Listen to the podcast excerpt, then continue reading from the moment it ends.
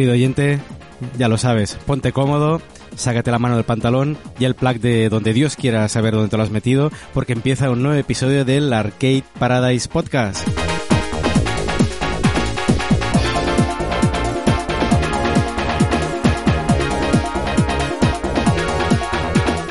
Es el segundo episodio de la tercera temporada y viene cargadito de retronovedades. Ahora verás por qué.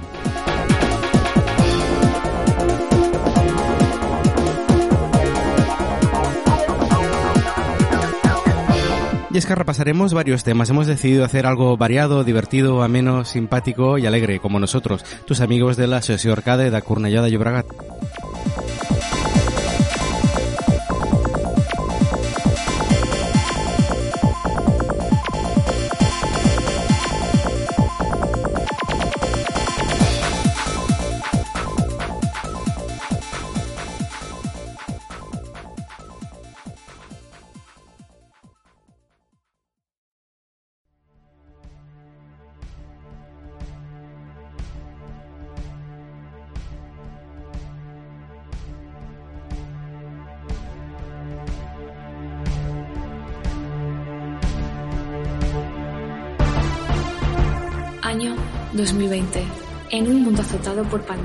Desastres naturales y máquinas de nueva generación, una nave industrial recóndita sirve de base para un grupo de rebeldes que luchan por un futuro mejor. Su misión es recopilar y difundir el saber atesorado en los circuitos de unas máquinas de leyenda. Las recreativas y los pinballs.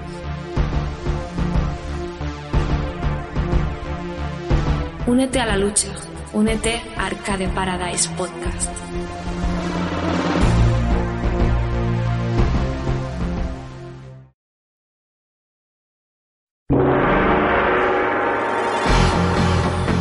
Pues sí, querido oyente, año 2020, año de la pandemia y año del nacimiento de este tu podcast, el Arcade Paradise Podcast.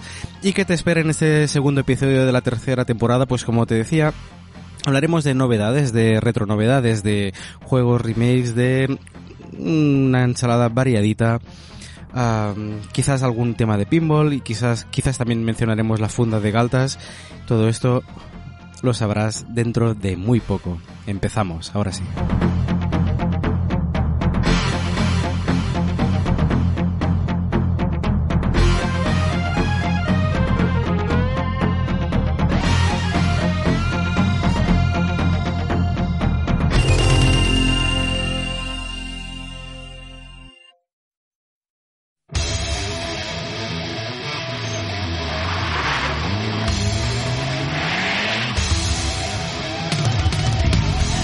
Y para empezar, pues hace falta una, tripulación, una tripulación capitaneada no por nuestro almirante, a que saludaremos después, sino que por nuestro querido Uri a los mandos, a quien saludo efusivamente y escupia, escupiendo en mi mano para darle todo el amor que se merece. Querido Uri, ¿cómo estás?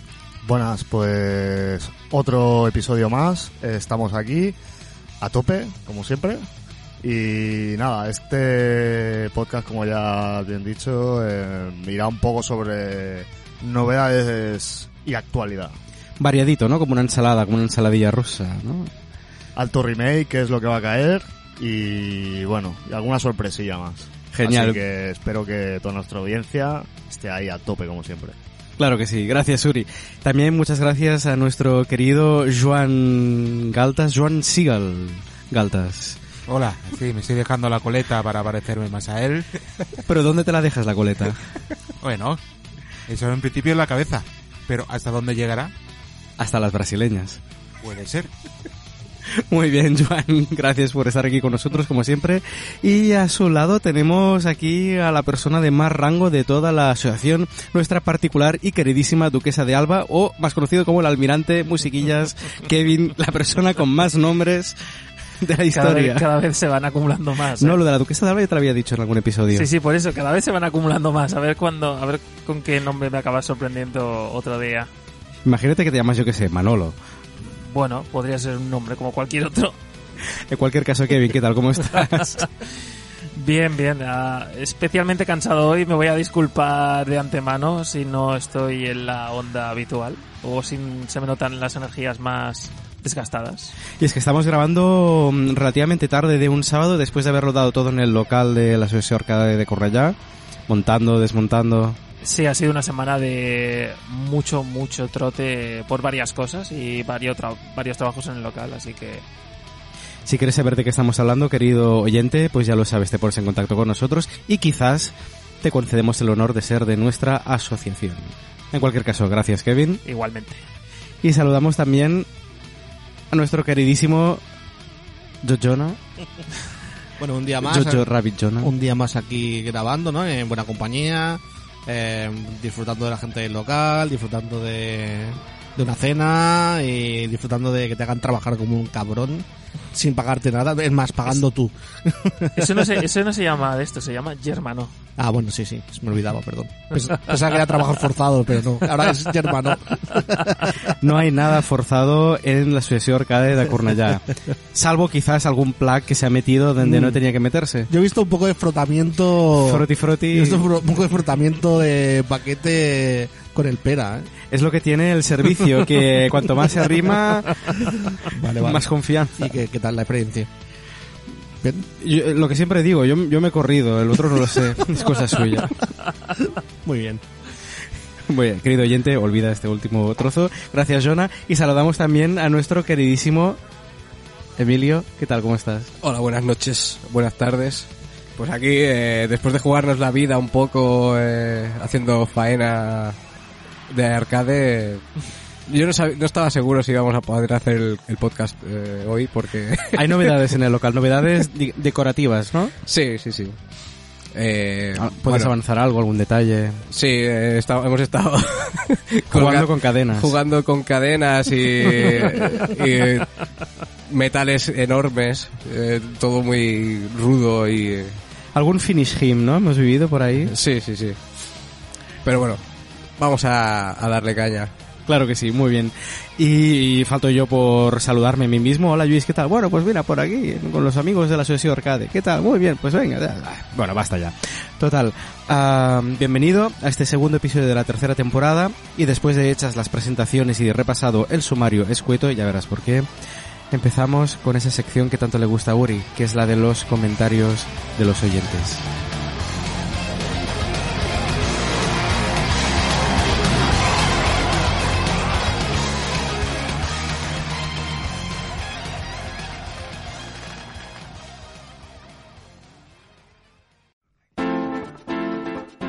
Bueno, pues en este episodio, como lo subimos recientemente y bueno, lo que pasa, ¿no? Que cada dos episodios hay comentarios.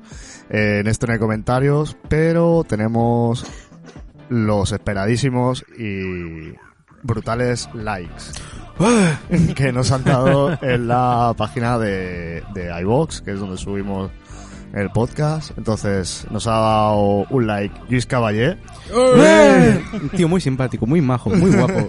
O Marcus, Baldomero López, Urnold de Herbalist, El Arcadio, Rauletti, que no sé si está por aquí, No.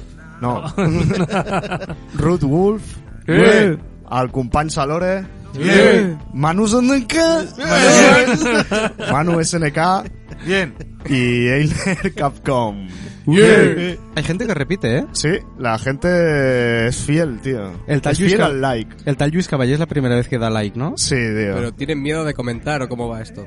Bueno, yo creo que es que como no le ha dado tiempo a escuchar a mucha gente, Bueno, es que el último era largo, ¿eh? Sí, era un poco larguito y claro, este lo subimos y ya estamos grabando la semana siguiente. Así que bueno, ya una semana online, ya que en algún comentario y si no, pues en próximos episodios. Así que a full. Hasta aquí los comentarios con Uri.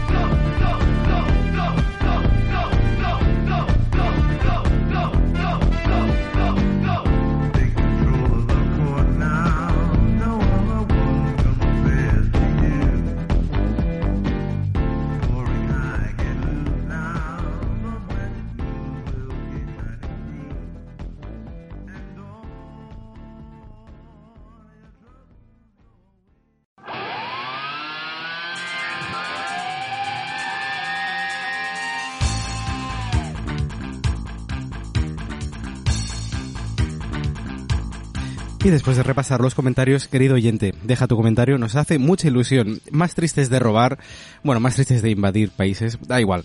En cualquier caso, entramos ya en materia. Como decíamos, como anunciábamos en el en la intro y en el sumario, vamos a repasar algunos, algunas novedades del mundo arcade, el mundo retro arcade, a repasar algunos nuevos juegos, algunos remakes, y para ello empezamos con la persona, nuestro trípode particular, el señor Emilio, que nos hablará de un juego llamado The House of the Dead. Oh. Remake. Pues sí, eh, bueno, se anunció en 2019 que iba a haber un, un remake de House of the Dead, del primero, para Nintendo Switch y creo que también iban a hacer una versión para PC, que supongo que estará también en camino. Y finalmente, eh, bueno, han anunciado ya que el 7 de abril aparecerá el juego en Nintendo Switch. eh, que el 31 de marzo ya se pueden, se pueden empe- empezar a reservar el juego. Y bueno, yo lo he estado viendo el vídeo que hay de, eh, bueno, como un tráiler o un teaser con los gráficos nuevos y tal y tiene muy buena pinta, la verdad. Eh, los diseños se han respetado bastante y gráficamente está muy guapo. O sea, puedes ident- identificar los diferentes tipos de zombies eh, en el juego nuevo. Lo que no sé yo es cómo será el tema de la pistola con la Switch. No sé si llevará un... Con el juego te vendrá algún plasticucho para poner los Joy-Con o, o algo así, o no sé. No sé cómo irá porque eso no he visto que hayan dado información sobre, sobre eso. Eh, entonces, no sé. Aparte, también se anunció un House of the Dead 2 que está ahí pendiente, no han dicho nada más. Imagino que cuando aparezca este darán alguna información más. Y en cuanto al juego, como novedades, mm, respeta bastante la jugabilidad del original y creo que le añadirán un el típico modo de juego de hordas. De hordas de Gordas. zombies. gordas. Go- de gordas. Matar gordas. Matar gordas a, a- a puñados ahí. Empezamos ya a hacer amigos, ¿eh? Ya empezando, nada más empezar el programa. Gordas francesas, ¿no? Gordas francesas. Es un programa anti-gordas francesas. También han dicho que van a expandir el lore de este juego porque hay algún... es que sois una banda de cabrones. Entonces, entonces hay, que querido modifi- oyente, hay que modificar la... Hay que volver a hacer otra sección sobre el Sí, lore de José de porque- ¿no? Querido oyente, pa- para ubicarnos, te remitimos al especial Halloween del 2021, en el que si no sabes de qué va el House of the Dead, tienes ahí una descripción del lore por parte de nuestro almirante Kevin, con mapas, compases, brújulas, pelos y señales y gordas francesas. Sí, sí, según informaciones de insiders de la compañía, creo que se dieron cuenta de que había fans de la saga que Especialmente en Cornell. necesitaban más profundidad en el lore y creo que El lore de los bosses. pu- puede ¿sabes? ser que hasta nos escuchasen en el podcast. No, to- todo, todo esto es broma. El lore será, o sea, la historia será la misma, será el mismo juego. Para cortar el rollo de las risitas mil, eh, ¿de dónde viene lo de lore? Porque el término La palabra lore... Lore. De Lorena. Ni idea. Salió del House of Dead ya, ¿sabes? La palabra. Yo no tengo ni idea, la verdad. Vale, no, no, era A ver, curiosidad. entonces también me lo había preguntado, pero no, no lo he buscado. no. ¿De qué compañía es el de House of Dead? Que no lo has dicho, no lo has citado. Eh, la el estudio que la, que- bueno, el, que el que el estudio que va a hacer el remake es Megapixel, que es un, creo que es un estudio que también había hecho remakes del el Panzer Dragoon. Parece Dragon, me parece, sí. Sí. Lore es una palabra inglesa, tío. Sí. Que se traduce como ciencia o tradiciones. Ah, mira.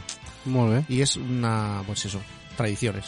Es que yo pensaba en el, en el lorem ipsum, el típico texto en latín para rellenar, y pensaba a lo mejor, no sé, me estaba haciendo como una peli extraña. Se, se refiere básicamente a, la, a como Sí. una historia, bueno, la, la historia pasada de algo en concreto. El lore del lore. El lore del lore. No, no, ya has visto que ha sido una sola frase. No me seáis, no, no, no. me seáis Y tocar el lore cojones. también es el pájaro que llevan los piratas, ¿no? Colgados en el hombro. Joder. El lore inclusive. Del Claro. pirate. Está el loro, la lora y el lore. Bueno, y prácticamente esa es toda la información que hay. Bueno, y el precio del juego será unos 25 euros, o sea que por lo menos no es un, no es un hachazo. Es el precio normal estándar, ¿no? Para de, un remake o... de un sí. remake digital seguramente y después más adelante sacarán versión físico como ya Sí. hicieron en Panzer Dragoon y otros. Sí, sí, sí, sí. Bueno. Tiene buena pinta, la verdad. Yo he visto algunas imágenes y parece guay. Sí, gráficamente mola mucho. Pero a mí lo que me escama es eso. ¿Cómo se harán la, jugabilidad con las pistolas? Porque Joy-Cons, en ¿no? el de Switch sí, pero si va a salir en PC... Mm, Me imagino que tendrás que tener pistola Bueno, o eh, se ratón. juega con el ratón. ratón, ratón, Yo como a los Ideal conocí con el ratón. Y, y yo al Virtual Cop, que lo que pasa es que tenías el botón para disparar, el botón derecho para recargar y apretabas los dos a la vez y entonces nunca te quedabas sin balas. Eso, eso estaba rotísimo. O, o te configurabas el disparo en la rueda y le vas a la rueda full ahí. y, la, y la quemabas. La así. quemabas la rueda. Pues muy bien, Emilio, muchísimas gracias por este primer avance. ¿Y fecha de lanzamiento lo has comentado? El 7 de abril. 7 de abril. Sí, 7 de abril. eh, 2022, ¿eh? Ojo. Que mucha gente que se piensa que estamos en 2020 todavía, No, porque no. el jingle de la entrada dice 2020. Pues, 2020, año cero de la pandemia y del Arcade Paradise Podcast. Yo de ahí no me movería. Vale, yo tampoco. Pues sí, sí, 7 de abril. 31 de marzo las, las reservas. A gastar dinero. Muy bien, gracias, Emilio. Y seguimos, pues seguimos pues con más novedades y ahora un juego que sí que ya ha aparecido y para vamos a hacer un pequeño review con nuestro almirante favorito, señor Kevin. Encantado otra vez. Eh, Saludo marcial. Saludo marcial, por supuesto, siempre. Eh, bueno, voy a intentar hablar un poquito, voy a intentar hacer un pelín de review eh, dentro de mis posibilidades actuales y mis capacidades mentales. de un juego de naves eh, que se llama Twin Tiger Shark. Que, bueno, es un juego, si no me equivoco, y incluyendo mi, mi preparación un poquito improvisada, es un juego original de bueno de un señor que se llama Michael Tillander que es un sueco que al final es un poco como nosotros un fan de de los arcades especialmente de los eh, de los de los shmups o shooters de la época de los finales de los 80 90 sobre todo eh, juegos de estilo de, de la compañía Toa Plan.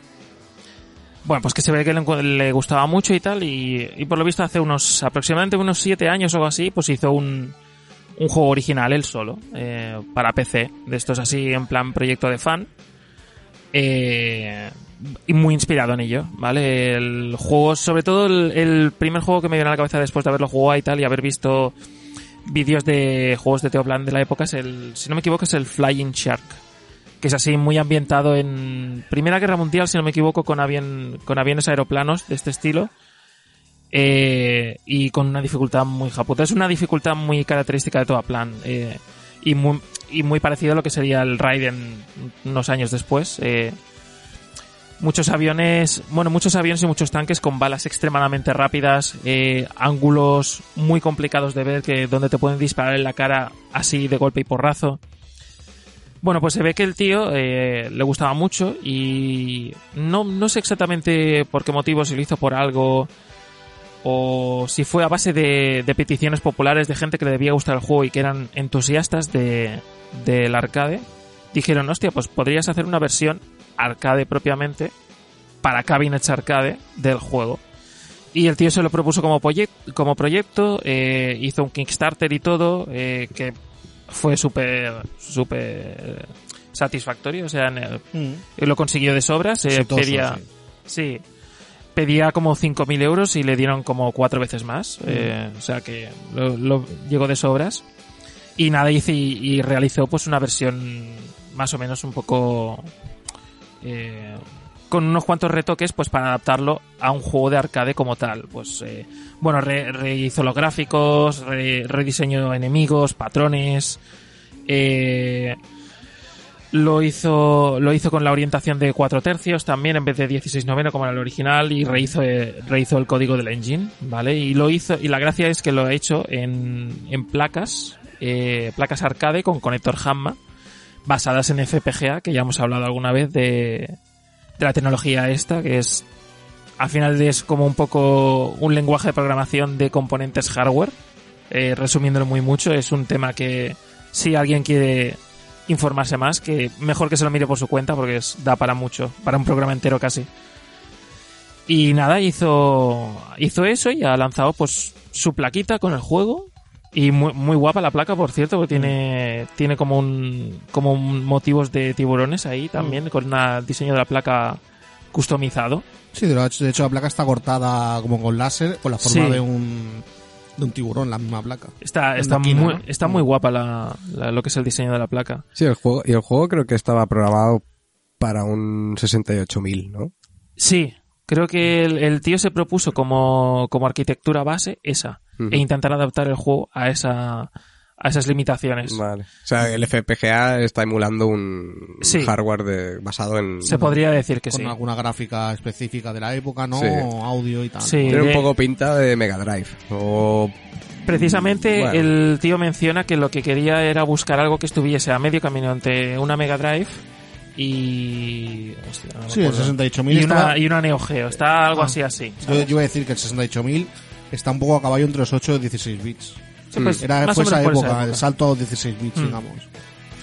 Sí, y eso, el, lo guapo está pues que está con- eh, está pensado eh, exactamente pues para cabinets con Mm. con bueno con vídeo a 15 kHz para monitores antiguos, ¿sabes? 240p nativos. Esto cuando pusieron el Kickstarter, no lo comentamos ya, me suena, ¿no? Puede ser, sí. Bueno, pero eh, estaba haciendo un poquito de contexto y tal. A nivel de juego, eh, lo he jugado unas cuantas veces. Desgraciadamente no lo he podido jugar todo lo que me hubiese gustado porque el juego lo recibimos aquí en la Asociación de Arcade porque contribuimos al proyecto. Eh, bueno, por eso nos gustaba mucho la idea y lo recibimos creo que hace un par de meses o así. Y entre unas cosas y otras, pues por las cosas del local y todo, todo lo demás, pues no teníamos a lo mejor la- las cabinets adecuadas. Ahora mismo ya hemos conseguido adaptar unas cuantas para poder jugar juegos en vertical en condiciones. Y la verdad es que el juego está muy, muy, muy logrado. Da, da mucho el pego de un juego de toda plan de finales de los 80 y los 90.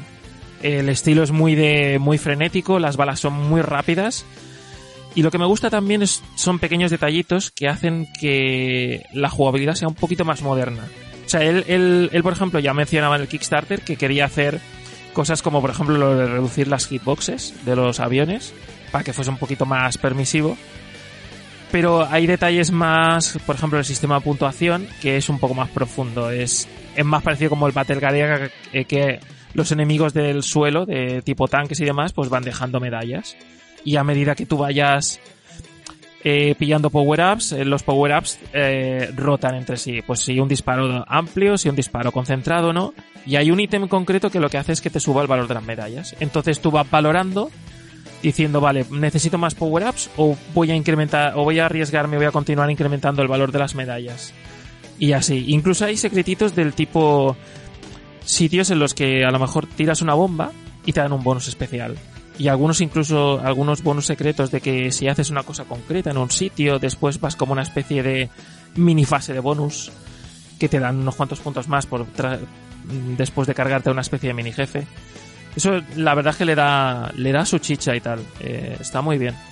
La tenemos disponible en arcade, se puede Sí, jugar sí, y está sí, sí. montada. Sí, sí, sí, está montada. Al menos estaba montada hasta hace no mucho por unas cosas que tuvimos que hacer, pero después se volverá a colocar. Que, querido oyente, ya lo sabes. Si echas un vistazo al Kickstarter, que está muy guay. ¿Ya puestos a hacer, eh, perdón, ya puestos a hacer una crítica negativa? ¿O en plan... No, para, eh, es, es para hacer un- una review completa. Lo único, lo único malo que le puedo encontrar es que quizás las pantallas se hacen un pelín largas. Sí, puede ser. Quizás a lo mejor si lo hubiese repartido en unas pocas más, en 6 o 7 en vez de 5 y hacerlas un poco más repartidas, Y tiene como checkpoints, ¿no? Cuando mueres, también... es como que apareces en un checkpoint y hay veces que... Claro, si por ejemplo ya estás llegando al jefe, ¿no? Como que te tira muy para atrás o... Sí, aunque Pero- es, que por un lado está bien porque te permite recoger power-ups y volver a tener arma a tope, ¿no? Que algunos eh, bullet hells de estos un poco más modernos muchas veces pecan de eso, de que, de que si te matan ya, ya has palmado, porque si no tienes todos los power-ups no, no puedes pasarte esa fase o te va a costar un cojón. Por ejemplo, el R-Type. El R-Type, Oh, el R-Type cuando es- te matan a punto de llegar a vuestro final, más vale que reinicies Sí. la pantalla entera. sí, este, la bueno, te, te echa un poquito para atrás un checkpoint, pero sí que es verdad que a veces te echa demasiado para atrás un poco. Y ya no solo tanto en cuanto a jugabilidad, que, que, que creo que eso es más típico de la época, los checkpoints estos de, de juegos verticales, es que creo que le, le resta un poquito el, el, el factor visual del juego. O sea, los gráficos están bien, pero lo que pasa es que como solo hay cinco pantallas y, y duran tanto, al final como que se va desgastando el valor visual de- del diseño de cada pantalla. Entonces, puede ser que al final dices, "Mm, no, es, no es tan interesante. Ahí, por ejemplo, creo que era la tercera o la segunda, son como una hilera de, de, de aviones, una, una flota de, de barcos. Y lo que pasa que, claro, como está largo, pues se va repitiendo todo el rato lo mismo. Ah, es un, nada, es un detallito menor, pero el juego está muy bien parido, la verdad. Una pregunta, eh, un proyecto así en Kickstarter, pensado para una placa Hamma, eh, ¿tiene, ¿puede tener un objetivo o un uso comercial o está limitado a asociaciones y, y a coleccionistas privados con un cabinet en casa? Hombre, claramente es de explotación no... No, no creo que estuviese enfocado a eso. Creo que era más bien de cara a, a coleccionistas y, y entusiastas del género. Pero se podría explotar, es decir, esta persona... Eh, La verdad es que O- no lo sé porque no, no he visto, he he echado una ojeada a Kickstarter y no he visto ningún comentario respecto al Ah. hecho de decir, no, esto, esto solo es de cara a, a fans del género y no se puede explotar de forma pública. Pero una pregunta técnica. Si tú lo pones en un cabinet y lo puedes configurar el juego para que el crédito sea con la moneda, Eso es lo que no sé ahora mismo. Bueno, independientemente de eso, se, hay sistemas para monetizar juegos free play, en consola, por ejemplo. Hay sistemas que monetizan Xbox.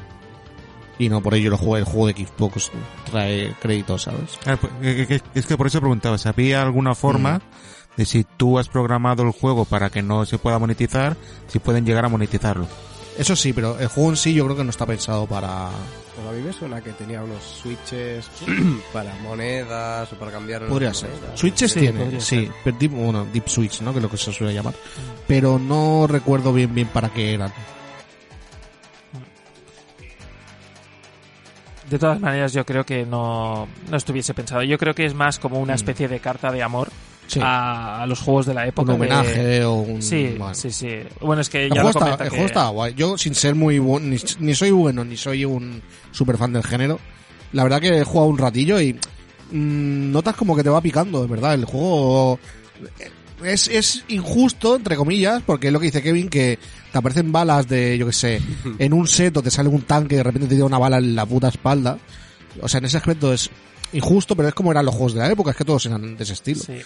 Pero luego sí que es verdad que notas una cierta recompensa o gratificación cuando vas jugando, porque le coges un poco el ritmo y no sé, es un juego, se hace entretenido sin, sin ser un super fan del género, se te puede hacer bastante divertido. Y después aún más, cuando ya encima ya, ya eres un poco más familiar con el juego, ya te empiezas a meter un poco con el sistema de puntuación. Que lo que está guay es que no es excesivamente complejo, pero le da la, la chicha justa como para decir, vale, ahora me, me engancho a un segundo nivel. Vale. ¿Sabes? Le- es ese, Puedes ese rejugar, toquecillo, ese, exacto, ¿no? ese toquecillo moderno de los Mm. juegos de ahora que tienen sistemas de puntuación más complejos, pues está ahí, pero sin abrumarte, como podría ser, yo que sé, un Esgaluda Claro. o, o cualquier juego de estos así más. O sea, mi valoración es que está muy bien. Yo me quedo con el concepto de la carta de amor, o sea que a ti te ha... Corpres. Se nota. Se nota la, la pasión de. El juego no hace nota. falta que tengas una, una recreativa para disfrutarlo. Está en PC también. Y bueno, pues el que no quiera o no le apetezca gastarse dinero en una placa Hamma y no pueda no pueda una máquina o que lo puede, no sé si es gratis incluso o hay que Creo, pagar algo. creo que más que la placa Hamma, el mayor de sus problemas sería el hecho de una máquina. sí. el juego seguramente sea ligeramente diferente que la versión arcade, pero bueno, mm, la filosofía es la misma. Sí. Muy bien, pues querido oyente, ahí queda esta review del Twin Tiger Shark. Fervientemente recomendado por tu almirante de cabecera.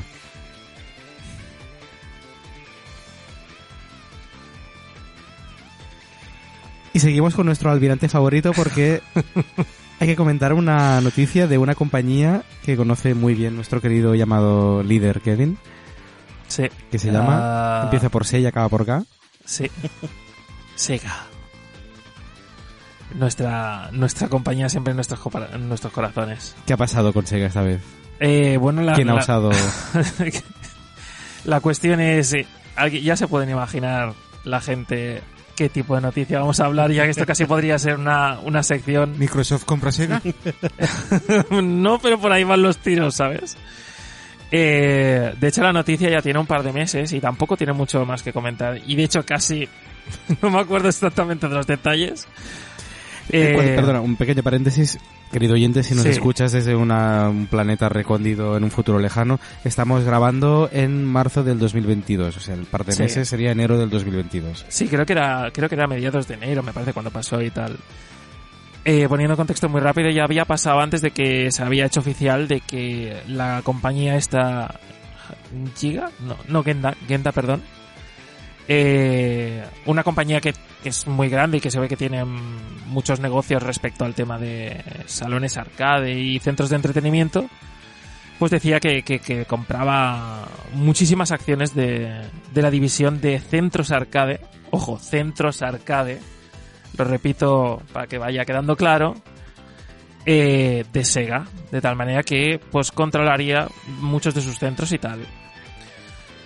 El tema es que ah, exacto, en enero y tal, eh, bueno, confirmaron que Genda compraba el resto de acciones de la, de la división de arcade de Sega, de centros arcade.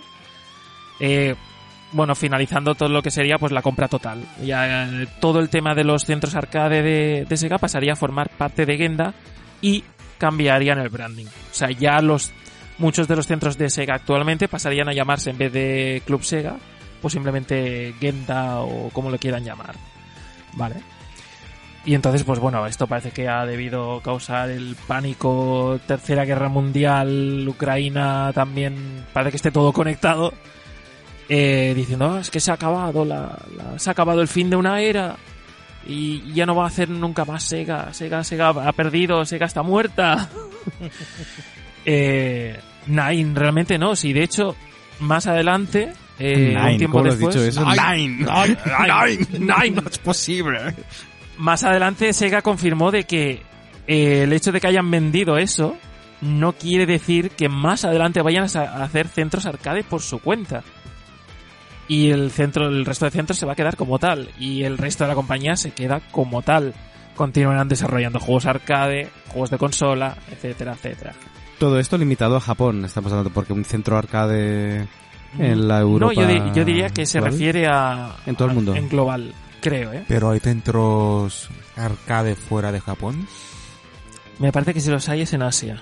Antes sí que había más, pero ya acabaron cerrando. Estaban los Sega Worlds, me parece. Sí, sí, pero Eh, digo actualmente, si en Europa puede ser un centro arcade, ya no de Sega, centro arcade que no sea una asociación como la nuestra.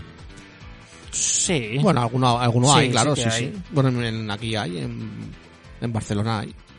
Está, bueno, aquí tenemos varios. No son a lo mejor eh, lo que era antiguamente, de máquinas recreativas al Ah, uso, vale, sí, pero... Sí, rollo depende, depende. en las moleras que tiene... Bueno, tienen, de- tienen máquinas eh, recreativas modernas, de Sonic, incluso de cosas así. Pero claro, ya no es lo, lo tradicional, sino son máquinas más, no sé. Depende un poco de lo que entiendas como centro arcade. Si lo entiendes como algo más exclusivo, ¿sabes? Algo como un centro mucho más tematizado, ¿sabes? Algo tipo eso, lo que te puedes encontrar en cualquier centro de Japón y tal.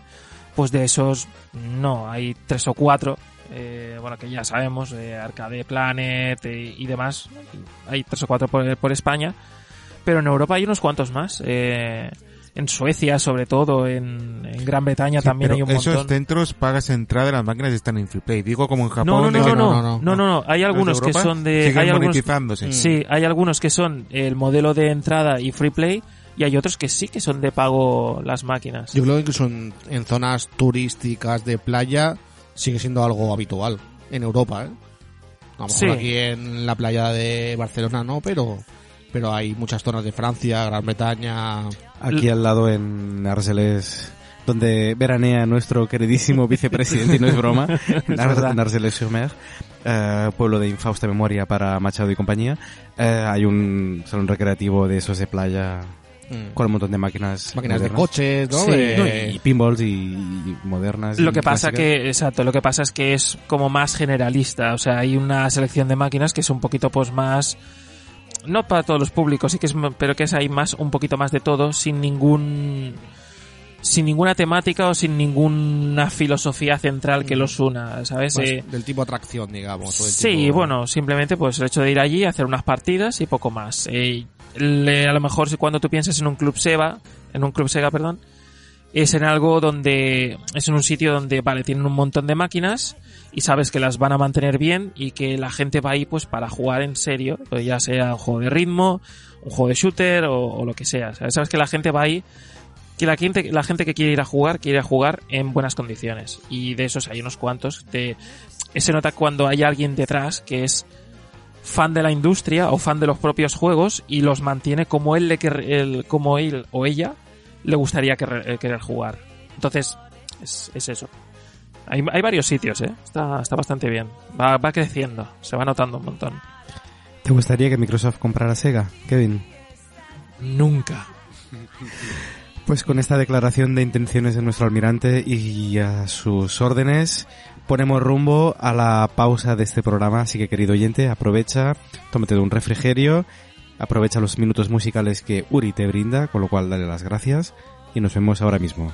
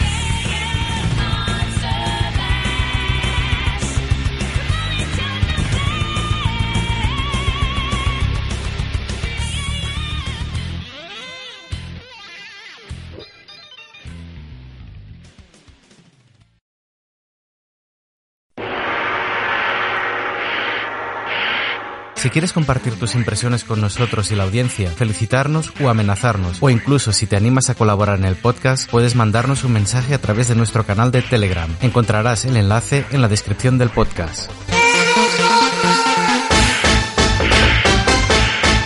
También puedes dejar tus sabias palabras en el apartado de comentarios de iVoox.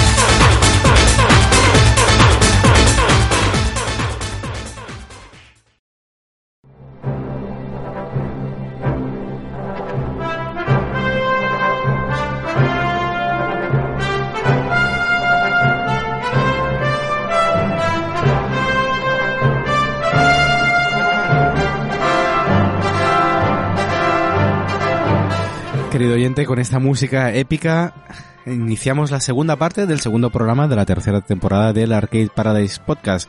Estamos repasando novedades alrededor de juegos del mundo del recreativo, remakes, previews, reviews, de todo. Y seguimos ahora con un juego muy especial que comentará una persona muy especial, con baba muy especial. ¿Uri? Pues aquí el juego que voy a introducir es eh, Indiana Jones, el pinball, pinball. Para yo he jugado concretamente a la versión de Steam de un juego que ya tiene un largo recorrido, eh, al menos bajo mi experiencia. Tengo bastantes horas jugadas. Eh, concretamente en el pack de Williams, porque hay varios packs, están divididos en packs de, de FX3, de los FX2, de juegos de fantasía, de Marvel, ahí, bueno, hay mogollón de, Estamos hablando de mesas de pinball de mesas de pinballs, sí. en Steam. Eh, sí, en Steam también está para Switch, está también para Xbox. para Xbox, para Android también, iPhone. Ahora nos introducirás tú la, la app, creo, porque creo que jugaste, ¿no? La app del FX3. Sí, sí, de hecho, el, bueno, se llama Williams Pinball para iOS, para iPhone y iPad, y bastante recomendable jugarlo en un iPad. O sea, es, yo creo que es un tamaño bastante guay para... Vale, yo ju- justamente iba a recomendar lo contrario. Eh, Debate no, no por nada, ¿vale? Sino que es algo que voy a explicar cómo he jugado yo, que ha, sido- ha sido en varias plataformas. Eh, he, he probado en Android. A ver, si quieres disfrutar de realmente la simulación del pinball, lo más recomendable es jugar en un PC o con un mando de Xbox. O si eres de los clásicos que jugaban teclado a los Pinball Illusion, Pinball Fantasies y toda Hombre, esa época. oj- Ojito, ¿eh? Sí, O Pinball Fantasy. Sí, yo en esa época jugaba jugaba con, con el teclado, con los shifts para los flippers eh, y la barra espaciadora, ¿no? Para para hacer el empuje desde la parte inferior de la mesa, o sea, para darle el golpe frontal. Em, Mm, suena en- en- apetecible. con el mando de Xbox eh, se juega muy bien, muy bien. Eh, puedes utilizar lo, el gatillo analógico o el digital. No me digas por qué uso el analógico, me va mejor. Eh, y bueno, luego ya empecé, pues quizá tienes un poco más de opción a poner la mesa en vertical, ¿no? Que dijéramos, bueno, eh, es probarlo y, y si te gusta darle en vertical. En horizontal también se juega muy bien. Yo juego con la, con la vista ancha, con la vista 1, vista ancha, que es como bastante cerca de los pinballs y, y ves la mesa con una perspectiva yo creo que bastante buena. Hay gente que juega más con que se vea la mesa, dijéramos, desde, desde un, un ángulo más superior, dijéramos, más alto, más alto, ¿sabes? Como si estuvieras más separado del pinball. ¿Conoces a alguien que juegue una de esas vistas que sigue la bola? Que es un mareo constante de zoom in, Eso zoom yo- out. Yo en... Sí, hay como siete u ocho vistas, ¿no? En el... Sí, hay muchas vistas. La que sigue la bola, eh, donde yo la vi por primera vez fue en FX2, y sí que es verdad que se juega mejor con el seguimiento de bola a los pinballs que son hechos por la misma compañía FX3, que son juegos propios desarrollados por ellos. Que normalmente son de fantasía. Son pues, hay el medieval, el de, yo qué sé, mm, El del árbol es encantado. el de Tesla, el de Tesla es, eh, o sea, son juegos que realmente dices, va, yo sí que es verdad que, entre comillas, eh, estoy más acostumbrado a jugar al pinball real, ¿no? Pues por pertenecer a esta asociación y tenemos esa gran oportunidad de disfrutar pinballs que, que no disfrutarías de otra manera, así como el que no quiere la cosa, ¿sabes? Y, y nada, bueno, el- en cuanto a Indiana Jones, eh, realmente yo creo que es la mejor mesa simulada a, día de hoy, quizá. Eh, no he probado todo, pero al menos de FX3 yo creo que la jugabilidad, las otras están perfectas, ¿eh? También, o sea, están muy bien. Pero el nivel de, de simulación y de jugabilidad actual a Indiana Jones es increíble. O sea, es una pasada. Si te gusta el pinball, puedes hacer cosas que haces con el pinball real. En plan, aguantar las bolas, eh, el doble rebote, el magic sweep, bueno, todo tipo de movimientos que, que haces con un pinball real, incluso los movimientos, con este Indiana Jones concretamente. Ahora FX3 va, va a dejáramos abandonar, entre comillas, mm, la plataforma Steam y van a sacar F, FX o no recuerdo bien bien el nombre, o sea, lo que es el, el- eh, su juego completo en la Epic Store. Y van a usar motor Unreal, Unreal. Por lo que se dice, eh, va a ser brutalísimo. Porque ya están muy bien los gráficos del pinball. Pero con este eh, aún van a mejorar sobre todo el tema de las físicas. O sea que ya me parece, o sea, una ida de olla completamente, ¿sabes? De lo, de lo a full que va esta gente. Porque realmente las tablas están, claro, nunca va a ser igual que una real, porque, pero eso los que jugamos a pinball de consolas o PC de hace muchos años, ya sabemos que eso es- o sea, no, no se puede conseguir. Aún así, estos juegos dan mucho juego. Es curioso, ahora no recuerdo la compañía que está detrás de los FX Pinball, pero eh, el dato de dónde es esta compañía. Sí, bueno, Zen Studios, ¿no? Eh, no, no sé de dónde son realmente. ¿Son suecos, puede ser? De. Hungría. De Hungría. Son malditos magiares. Pues, pues mira, nunca me lo había preguntado, pero sí que le sigo en redes y veo las fricadas que hacen, que están muy guays. Han montado una mesa ahí eh, en el estudio, un pinball nuevo que no sé bien bien qué es, pero no sé. Mola, mola ver a gente que, joder, se gana vida con esto y, y lo hacen con, bueno, con toda su pasión y es que lo ves en los juegos. ¿Hay algún juego que sea competencia de ellos? También de pinball. Es que yo no conozco el FX3. Bueno, eh, sí que salieron los arcade pinball, que no sé si son de la misma compañía, yo diría que no, que era otra compañía los que lo desarrollaba, que sé que sacaban más pinball de Stern y... Hay una, una hubo una movida rara, hubo un salseíto ahí que, que, que me tengo que informar realmente porque no sé bien bien qué pasó, pero sé que, que desaparecieron mesas en, en Steam de, de arcade pinball por un tema de licencias con Stern o algo así. Eh, la de los cazafantasmas antes estaba, después la quitaron. Yo me compré juego físico para P- PS4 para poder, dijéramos, mantener y poder jugar esa mesa de manera legal eh, en la consola y bueno, no sé bien bien qué hubo, qué pasó ahí, pero sí que han desaparecido. O sea, todas las mesas que habías comprado en Steam y todo eso las has perdido. Como perdido, que no puedes, aunque no, las hubieses no, no está el juego, o sea, está el juego, pero está, bueno, yo la última vez que lo miré estaba como, como eso que se queda en blanco, que no... Sí, lo que pasa es que tenía, tenía entendido que si tú lo has comprado y tal, en principio tú te lo puedes volver a bajar. A bajar Pues, ¿sabes? Se asigna a tu cuenta y... Pues con este, con este va a ser que no. A lo Pues mejor eso- no lo sé realmente es- porque yo sí no lo tenía comprado este, lo, es- lo tenía en pirata.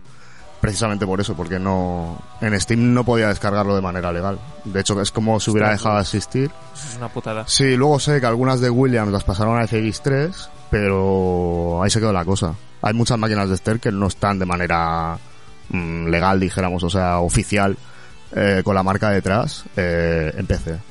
Porque creo que quieren tirar por el tema físico, precisamente, de los pinballs. Este ahora está a full con sacando pinballs cada dos por tres. Bueno, tres Ah, cuatro ahora años, se viene uno, ¿eh? Tres o cuatro años, me parece. Sí, más y más y más. Este año ya, no sé, Godzilla, ahora sale la Rush, la Led Zeppelin salió hace nada, eh, no sé, hay un montón de mesas. Y estas, bueno, eh, en el juego, la versión de PC, pues claro, no, no, no están. No están. Y son pinballs que es- darían mucho juego. Pero claro, tienen la gran licencia detrás de Ster. Y Ster, por el motivo que sea, de momento, no creo que las quiera sacar de manera inmediata. Es el problema de, de, bueno, de prácticamente el 90 y pico por ciento de, de las máquinas actuales de pinball. Que el- la única manera de intentar hacer que el pinball, en pinball continúe siendo viable es tirando de licencias e, e IPs muy fuertes detrás. Entonces, claro, esto después a la hora de intentar hacer ports o versiones domésticas y demás es, es un puto infierno. Bueno, pero, yo, y- pero yo creo que es más por lo que dice Luri, más que por licencias, yo que sé, me meto de que Metallica o Kiss o los cazafantasmas no quieran ceder su licencia para explotar en un juego digital. Yo creo más que, que es lo que dice Luri, que es una política que está adoptando Stern, a lo mejor para, para potenciar su sector.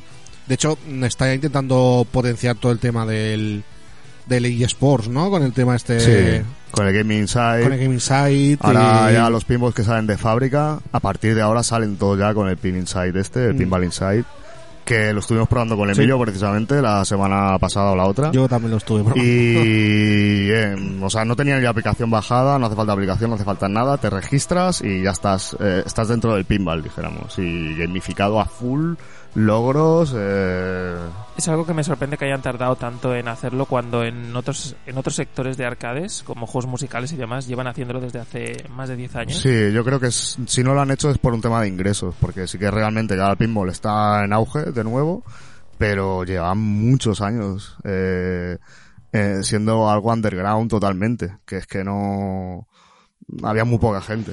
Es curioso que, que, que Bueno, haya los que hay, ahora, los que hay años, ojo, tío. los que hay ojo, ¿vale? Porque hay gente le falta un punto, al menos en el país yo le veo un punto de actualización a todo el tema páginas de pinball, no sé porque no entiendo bien el motivo, pero a lo mejor nos tendremos que poner. Porque Quizás no se ha quedado un poco anticuado. Quizás no hay mucho relevo generacional comparado con Es posible. otros juegos. Posible, no sé. sí. De hecho, en lo- el torneo último este que estuvimos, eh, en Salamanca, la gente, eh, bueno, había gente joven también, pero mayoritariamente era gente más... Mundo más viejuno. mayor. Pero bueno, eso tampoco veo que sea un motivo para tener una comunidad no abandonada, sino que le falta el punto ese de... Pero, pero así, sin embargo, es, es diferente de, por ejemplo, en Estados Unidos sí que creo que se va manteniendo un poquito Sí. más. Quizás Estados es lo mejor por el número de máquinas que hay Hombre, claro, ahí disponibles. es, es la cuna. Entonces, Eh. claro. También allí tienen una cultura de sport bar que quizá aquí no tenemos. Aquí somos más de terracita y tapeo. Y allí son más de sport bar, de... eh, Echarse unos bolos o Exacto. lo que sea. De un bar con 30 teles, en una fútbol americano, en la otra básquet, Claro, birra, pinball, ¿no? Billar. Que es aquí, esa cultura no la, no la tenemos. Hubo ¿no? una época con las máquinas de dardos un poco, Sí. hubo un pequeño, las fotoplay quizás. no A ver, sé. es como todo, todo tiene su comunidad. Es- eh, yo también he estado jugando a dardo bastante tiempo y, claro, no es mucha, hay mucha gente realmente, pero no es, dijéramos, masivo. Eh, es algo que, que Hay que diferenciar lo que es la comunidad, digamos, claro. de cualquier hobby y lo que es el público general. Mm. Cuando ya una cosa traspasa al público, gener- público general es cuando puedes decir que está Mm. como los videojuegos ahora, ¿no? Antes Como los bueno- videojuegos eran algo para gente que le gustaba los videojuegos y ahora es algo masi- más masificado, ¿no? Todo el mundo Mainstream. tiene una consola, un Sí, FIFA. es como o cuando tú estás viendo los dardos por la tele y te dicen este pavo está chalado. sé. Mm. ¿Sabes? Pues bueno, pues no. ¿Por qué? ¿Sabes? Pues bueno. Bueno, en cuanto a Indiana Jones, eh, 100% recomendable. Quien pueda que le guste el pinball, que lo cate en PC. Eh, Si no lo he es, la, mal- es la de toda la vida. La de toda la vida, que aquí en España había millones de unidades. Bueno, millones. Igual me he pasado, pero miles de unidades había, seguro. Había Vale. muchos bares, en muchos salones. Eh, era una máquina que en nuestro país se Ya me cuesta bastante de encontrar. Vale, eh, tengo bueno, sí. entendido. Claro. Esto lo petó en los 90. Estamos pues ante la mejor mesa virtual de pinball que se puede jugar ahora mismo. Si te gusta la de Indiana Jones, mm, bueno, es que también está Monster Bash. No, no, no, no es la mejor. Eso iba a decir, porque yo creo que la primera vez que hablamos de este programa, del FX Pinball, eh, recuerdo que eras tú precisamente hablando de la Monster Bash. Sí. Ah, a ver, hay varias favoritas. Claro, es que cada una tiene su cosita y bueno, está muy bello el juego. La música, ¿qué vamos a decir? ¿No? Y, y bueno, la jugabilidad, le- yo le pongo un 99,9. ¿Precio de la mesa, más o menos? 12 con algo. Vale, 12,49 o 12,99, no recuerdo, pero por ahí. Está bien, está bien. Sí. Muy bien, pues muchas gracias, Suri. Solo trae una mesa, ¿no? ¿Entiendo? Bueno, eh, en Pinball FX, el 3, si tú lo coges en Steam, creo, si sigue siendo así todavía, te viene una mesa gratis, ¿vale? De ellos. Y a partir de aquí, pues hay packs. Que me refiero que este pack de Indiana Jones, Este Es- pack de Indiana Jones viene solo Indiana Jones, Vale. pero porque es de salida. ok. En la versión móvil am, puedes hacer retos y puedes ir completando las mesas, pero tienes que jugar como horas y horas, pero al final puedes desbloquear las mesas para jugarlas, digamos, free to play. Ah. ¿No? Eso es... Ah, la última cosa ya, los, los logros. Los logros al principio dices, va, voy a jugar en plan simulador, un player tradicional. Viene con animaciones, se las puedes quitar al vuelo con el botón B. Las, quit- las activas y las desactivas. Eh, puedes jugar en plan simulador, no hay problema, hacer la puntuación de la mesa, pa, pa, pa, pa, pa, y darle horas y horas y horas. Pero con, lo, con las magias que vienen, mm, aún lo alargan mucho más. Y tienen mogollón de logros y mogollón de, de hacen torneos y está súper bien. A nivel Es- competitivo, el online, ¿eh? Eso es una eso es una cosa que creo que está muy guay porque me acuerdo de la, de la versión de Pinball Arcade que había anteriormente y tal. Y creo que le fallaba bastante en el tema logros, porque normalmente tenías como mucho cinco logros por Sí. mesa y, la, verdad es que normalmente eran, puntos, eran bastante y la bola cutres. extra y cuatro cosas. Eran bastante cutres de que muchas veces, dependiendo de la máquina, a veces eran o muy difíciles o a veces te sacabas cuatro o cinco en la primera o segunda partida. Era, era muy random. No te lo sacabas con el FX los- En algún, en el- los torneos online ves, eh, bueno, yo veo nombres de gente que me suena del mundo del pinball real, ¿eh? Que son de los tops. De Nix de algún torneo que he visto, tal, no sé qué. Y digo, luego lo veo en habituales. FX3 y digo, vale, Me se ha cuadra. estudiado la mesa, a full. Muy bien. Muy bien, Uri, pues seguimos contigo, ¿no? Para la siguiente. Recomendación, Eh, reseña, Bueno, noticia, sí, era, nota... era solo un- una nota corta de que, bueno, eh, vi un, en Instagram, vi una publicación de Villares Córdoba, que... El, ah, verdadero, el verdadero billar. O sea, el verdadero futbolín. Ay, sí, el futbolín... Es un debate que nunca se ha tenido, No, ¿no? es que no hay debate. Te lo he puesto en esa Vale. los futbolines Córdoba, para los que no los conozcan, eh, son los pinball de aquí, ¿no? de Cataluña. Que el, apellido es. Córdoba, no los hacen en Córdoba. el futbolín, ¿eh? no el pinball. Hostia, tío, se me está yendo la olla. El futbolín. El futbolín Córdoba. Eh, nada, han puesto uno, mm, lo han hecho llegar no sé quién, ni cómo, ni dónde, eh, al Hospital Sant Joan de Déu d'Anens, a Barcelona.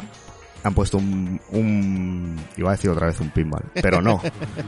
un futbolín. Eh, lo han preparado para los críos en plan con, o sea, es el clásico de toda la vida, pero preparado con seguridad para los niños que estén en el, en el hospital. Han puesto los cubrebarras, ¿no? Para que no te peguen, no, no, no le puedan hacer daño. Y lleva una cubierta como de algún material transparente tipo cristal para que no saca la bola disparada hacia afuera. Y bueno, la reseña de que, ostras, pues qué guay, ¿no? Pues sí. Buena iniciativa, aplause. Pues sí, de, la, de quien haya sido, porque no, no hay una mención, simplemente es como una publicación en plan publicidad. Eh, pero la cuestión es que está allí. Alguien lo ha llegado, la, lo ha cogido. Y, y bueno, pues estupendo. Todo nuestro apoyo. Exacto. Muy bien, pues muchas gracias, Uri. Y ahora pues me toca, me doy paso a mí mismo. Un poco.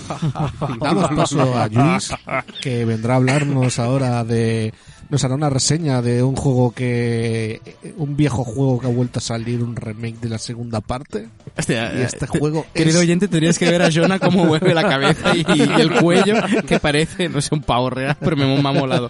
Aprovecho para disculparme por mi voz, porque estoy súper acatarrado, no es ni COVID, ni nada de eso. Y, pero bueno, entonces sí, quería hablar de, dentro de, de, mm, esta serie de remakes o continuaciones modernas de juegos clásicos, pues ha, salido ahora en, a mediados de enero del 2022, pues el, la segunda parte del Windjamers, el Windjamers 2. Recordemos el Windjamers, juego de 1994 para la gran Neo Geo, que nadie ha dicho Neo Geo hasta ahora, todos es Neo Geo, Neo Geo, no, es la Neo Geo. Juego de Data East, por cierto, bueno, ya lo hemos comentado, y de hecho salió en el creo que fuera, era uno de los juegos finalistas en el ranking de mejores juegos deportivos para Neo Geo, si no Sí, recuerdo mal. Puede ser. Y entonces, como decía, al- salió para Data East y era el juego del disco volador potente, el Furaingo Power Disuku. Y que una compañía francesa, para desgracia de algunos, para desgracia de los franceses por ser franceses, eh, en 2017 hizo una conversión para mm, PlayStation 4, para Vita y en 2018 para Switch ah, de este juego. ¿Qué ocurre? Pues que 2022, ya a partir de esa conversión, pues ya empezaron conversaciones con la compañía, ya no era Data East, que, que- que quebró en el 2003, si no me equivoco, sino que tenía, y tenía los derechos, una compañía que ahora no recuerdo el nombre, ah, pues para hacer una segunda parte, con lo cual ahora podemos disfrutar para Play 4, Xbox, Switch, PC y Google Stadia. Si es que algún gilipollas utiliza Google Stadia para jugar, si eres tú, querido oyente, lo siento, eres gilipollas, no pasa nada, podría ser francés. Si eres francés y juegas en Google Stadia, directamente te diría que te enroles para algún ejército Que en no, la, en que la no Europa fra- que no Oriental. francés, tío. ¿Quién? Que es mallorquín. ¿Qué mallorquino? Claro. En Amazon venden los kits de taburete Masoga. Bueno, Te- y te lo dice un, te lo dice un enfermero, ¿eh?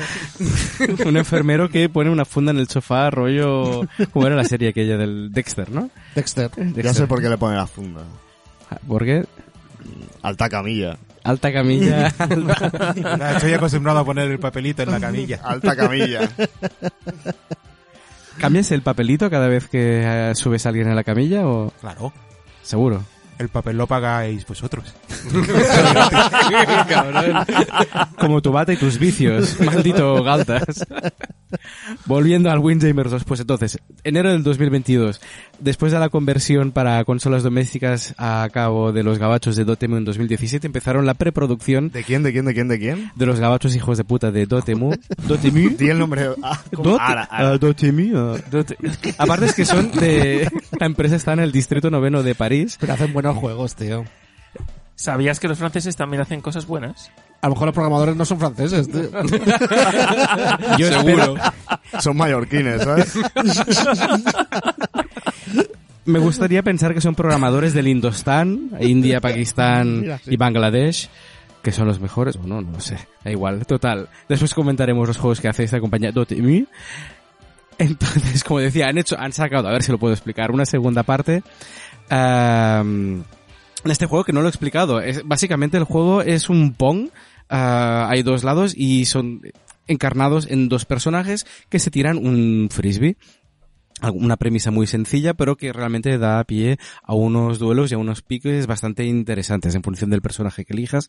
En el original eran 6 y en, el- en esta segunda parte son 10 u 11, depende de si logras desbloquear a uno, a un onceavo. Y ah, cada uno pues tiene golpes especiales y demás. Ah, a nivel gráfico, ah, ya no son, han, han pasado del tema pixelar, esta compañía Dotemu, los cabachos, no tira mucho del pixelar y en los juegos nuevos, no las conversiones. Y son gráficos 2D hechos a mano y después animados, con realmente con bastante bastante gracia. Novedades respecto al juego antiguo.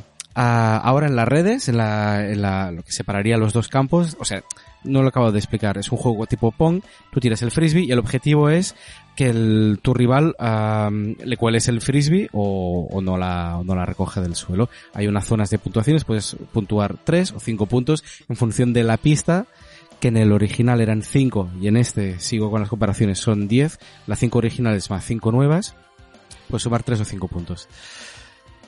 Y otra de las novedades es que la red que separa ambos campos, pues ahora también hay obstáculos, con lo que antes podías jugar con el frisbee, hacerlo rebotar en las paredes y también en función de algún, en algunas pistas también pueden rebotar en la red. Y esto nos lleva a otra novedad, y es que aunque el juego ah, respeta bastante, o sea, la jugabilidad es muy... Si sabes jugar al original, este lo pillas en- enseguida, pero tiene un par de novedades interesantes y una es un botón, botón de salto, no sé si lo sabíais. Sí.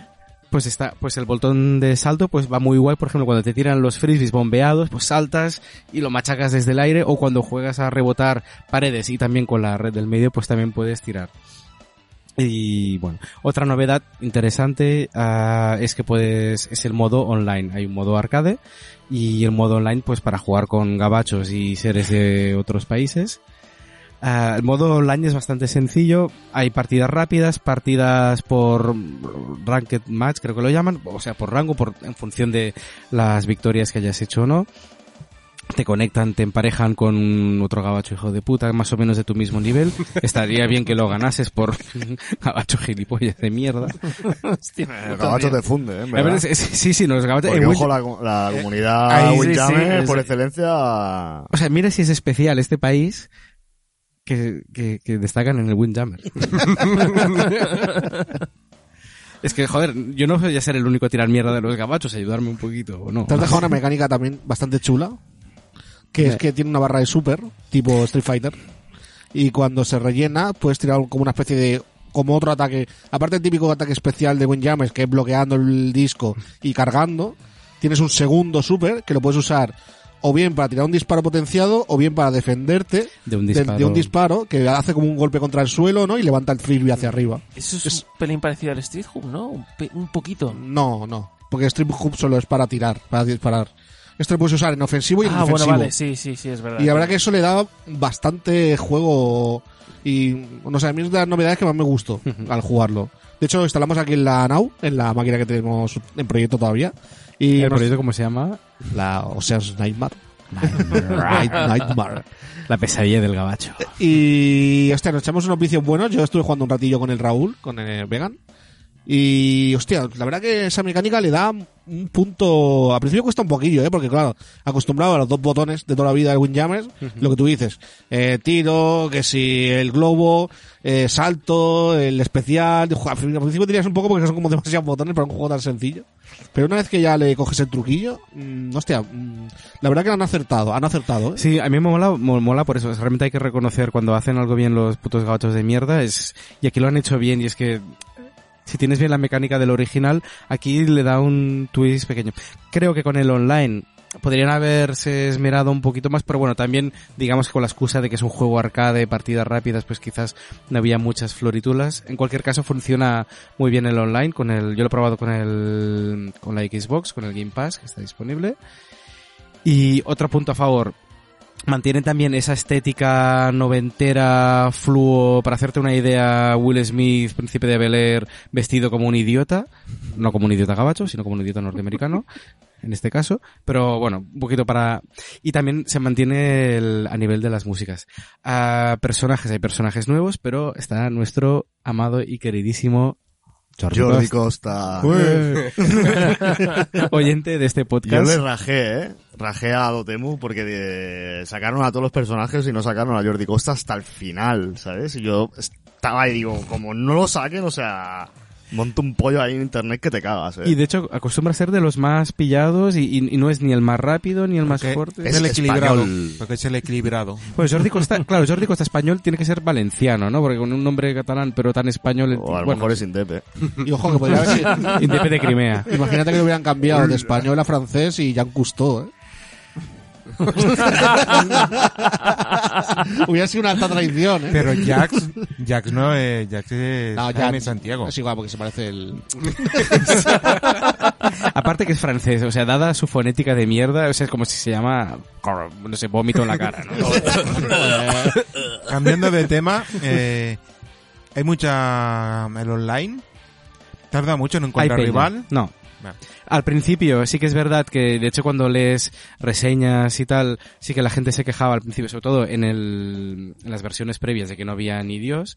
Eh, mi- mira, hasta esta mañana, esta, eh, esta mañana he echado una partida y he probado online y no más de 30 segundos encuentras a alguien de tu nivel, en mi caso malísimo, pero o sea que hay hay gente. Y aparte que la gente se pica y al menos eh, dentro de mi experiencia no es en plan lo típico que cuando lo ganas en plan se desconecta, ¿qué ha pasado? Se ha no, no, se ah, No ah, hay Rage Kit. de momento no, de momento no, está, eso está, está guay. Total, Bueno, eso es porque los gabachos saben perder. Están acostumbrados a perder dignamente. Bueno, es que no han ganado una puta guerra en el siglo XX, ¿no? Y, y lo que llamamos el siglo XXI, bueno, es la guerra de, de- de la, no sé, del Tena Lady, ¿no? Bueno. Te busco a Jax. Te busco. Eh, Mónica Van Campen. Una, Oh, yes. una señorita que, De buena cremallera. de buena cremallera y mejor motocicleta. ya ves. Pues ya que hablamos de gabachos y de esta empresa Dotemu, ah,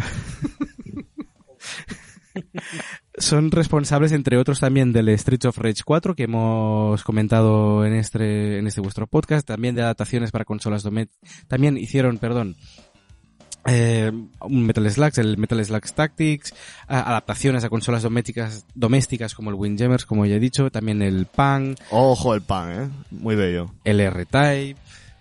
Eh, no, no- no está mal, también tienen el Wonder Boy Dragon's Trap, una En versión. verdad, muy en verdad, tío, no sé por qué no me tomo con ellos. No, no, es que realmente son buenísimos. ¿sabes? Buenísimo, el Wonder Neo Boy. Turf Masters también Yeah. portado.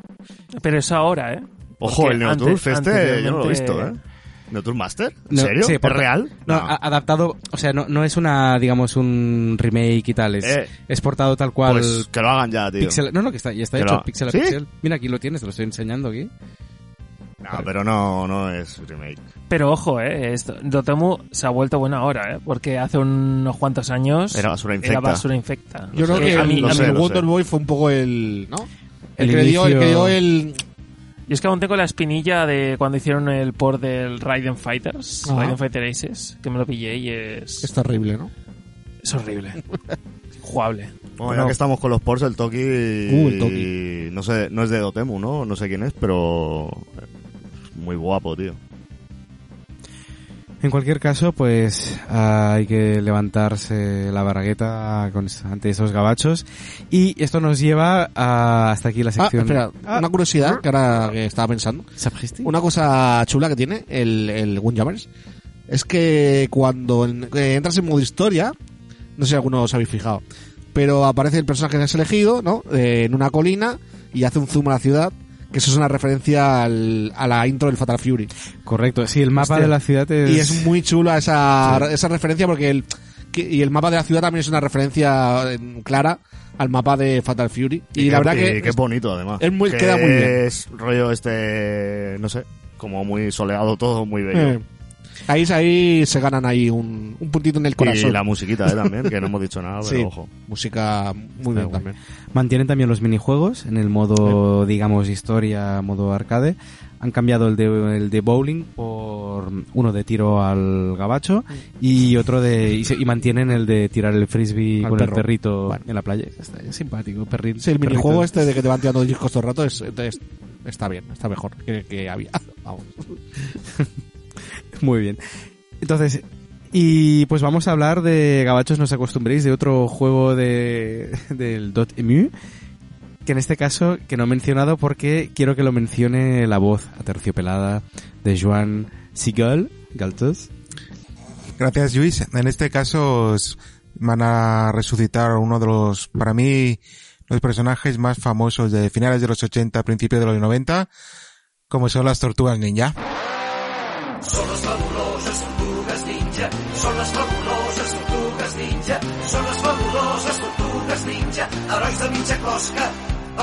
Si hay algún oyente joven que no las conoce, bueno, son cuatro tortugas creadas en 1984 por una compañía independiente de cómics, Mirage Comics, por Kevin Eastman y Peter Laird. Originalmente eran una parodia de uno de los me- obras maestras para mí del comic book americano como es el Daredevil de Frank Miller. Por ejemplo, él creó a... Pa- pajero, eh, tu, tus gustos comiqueros.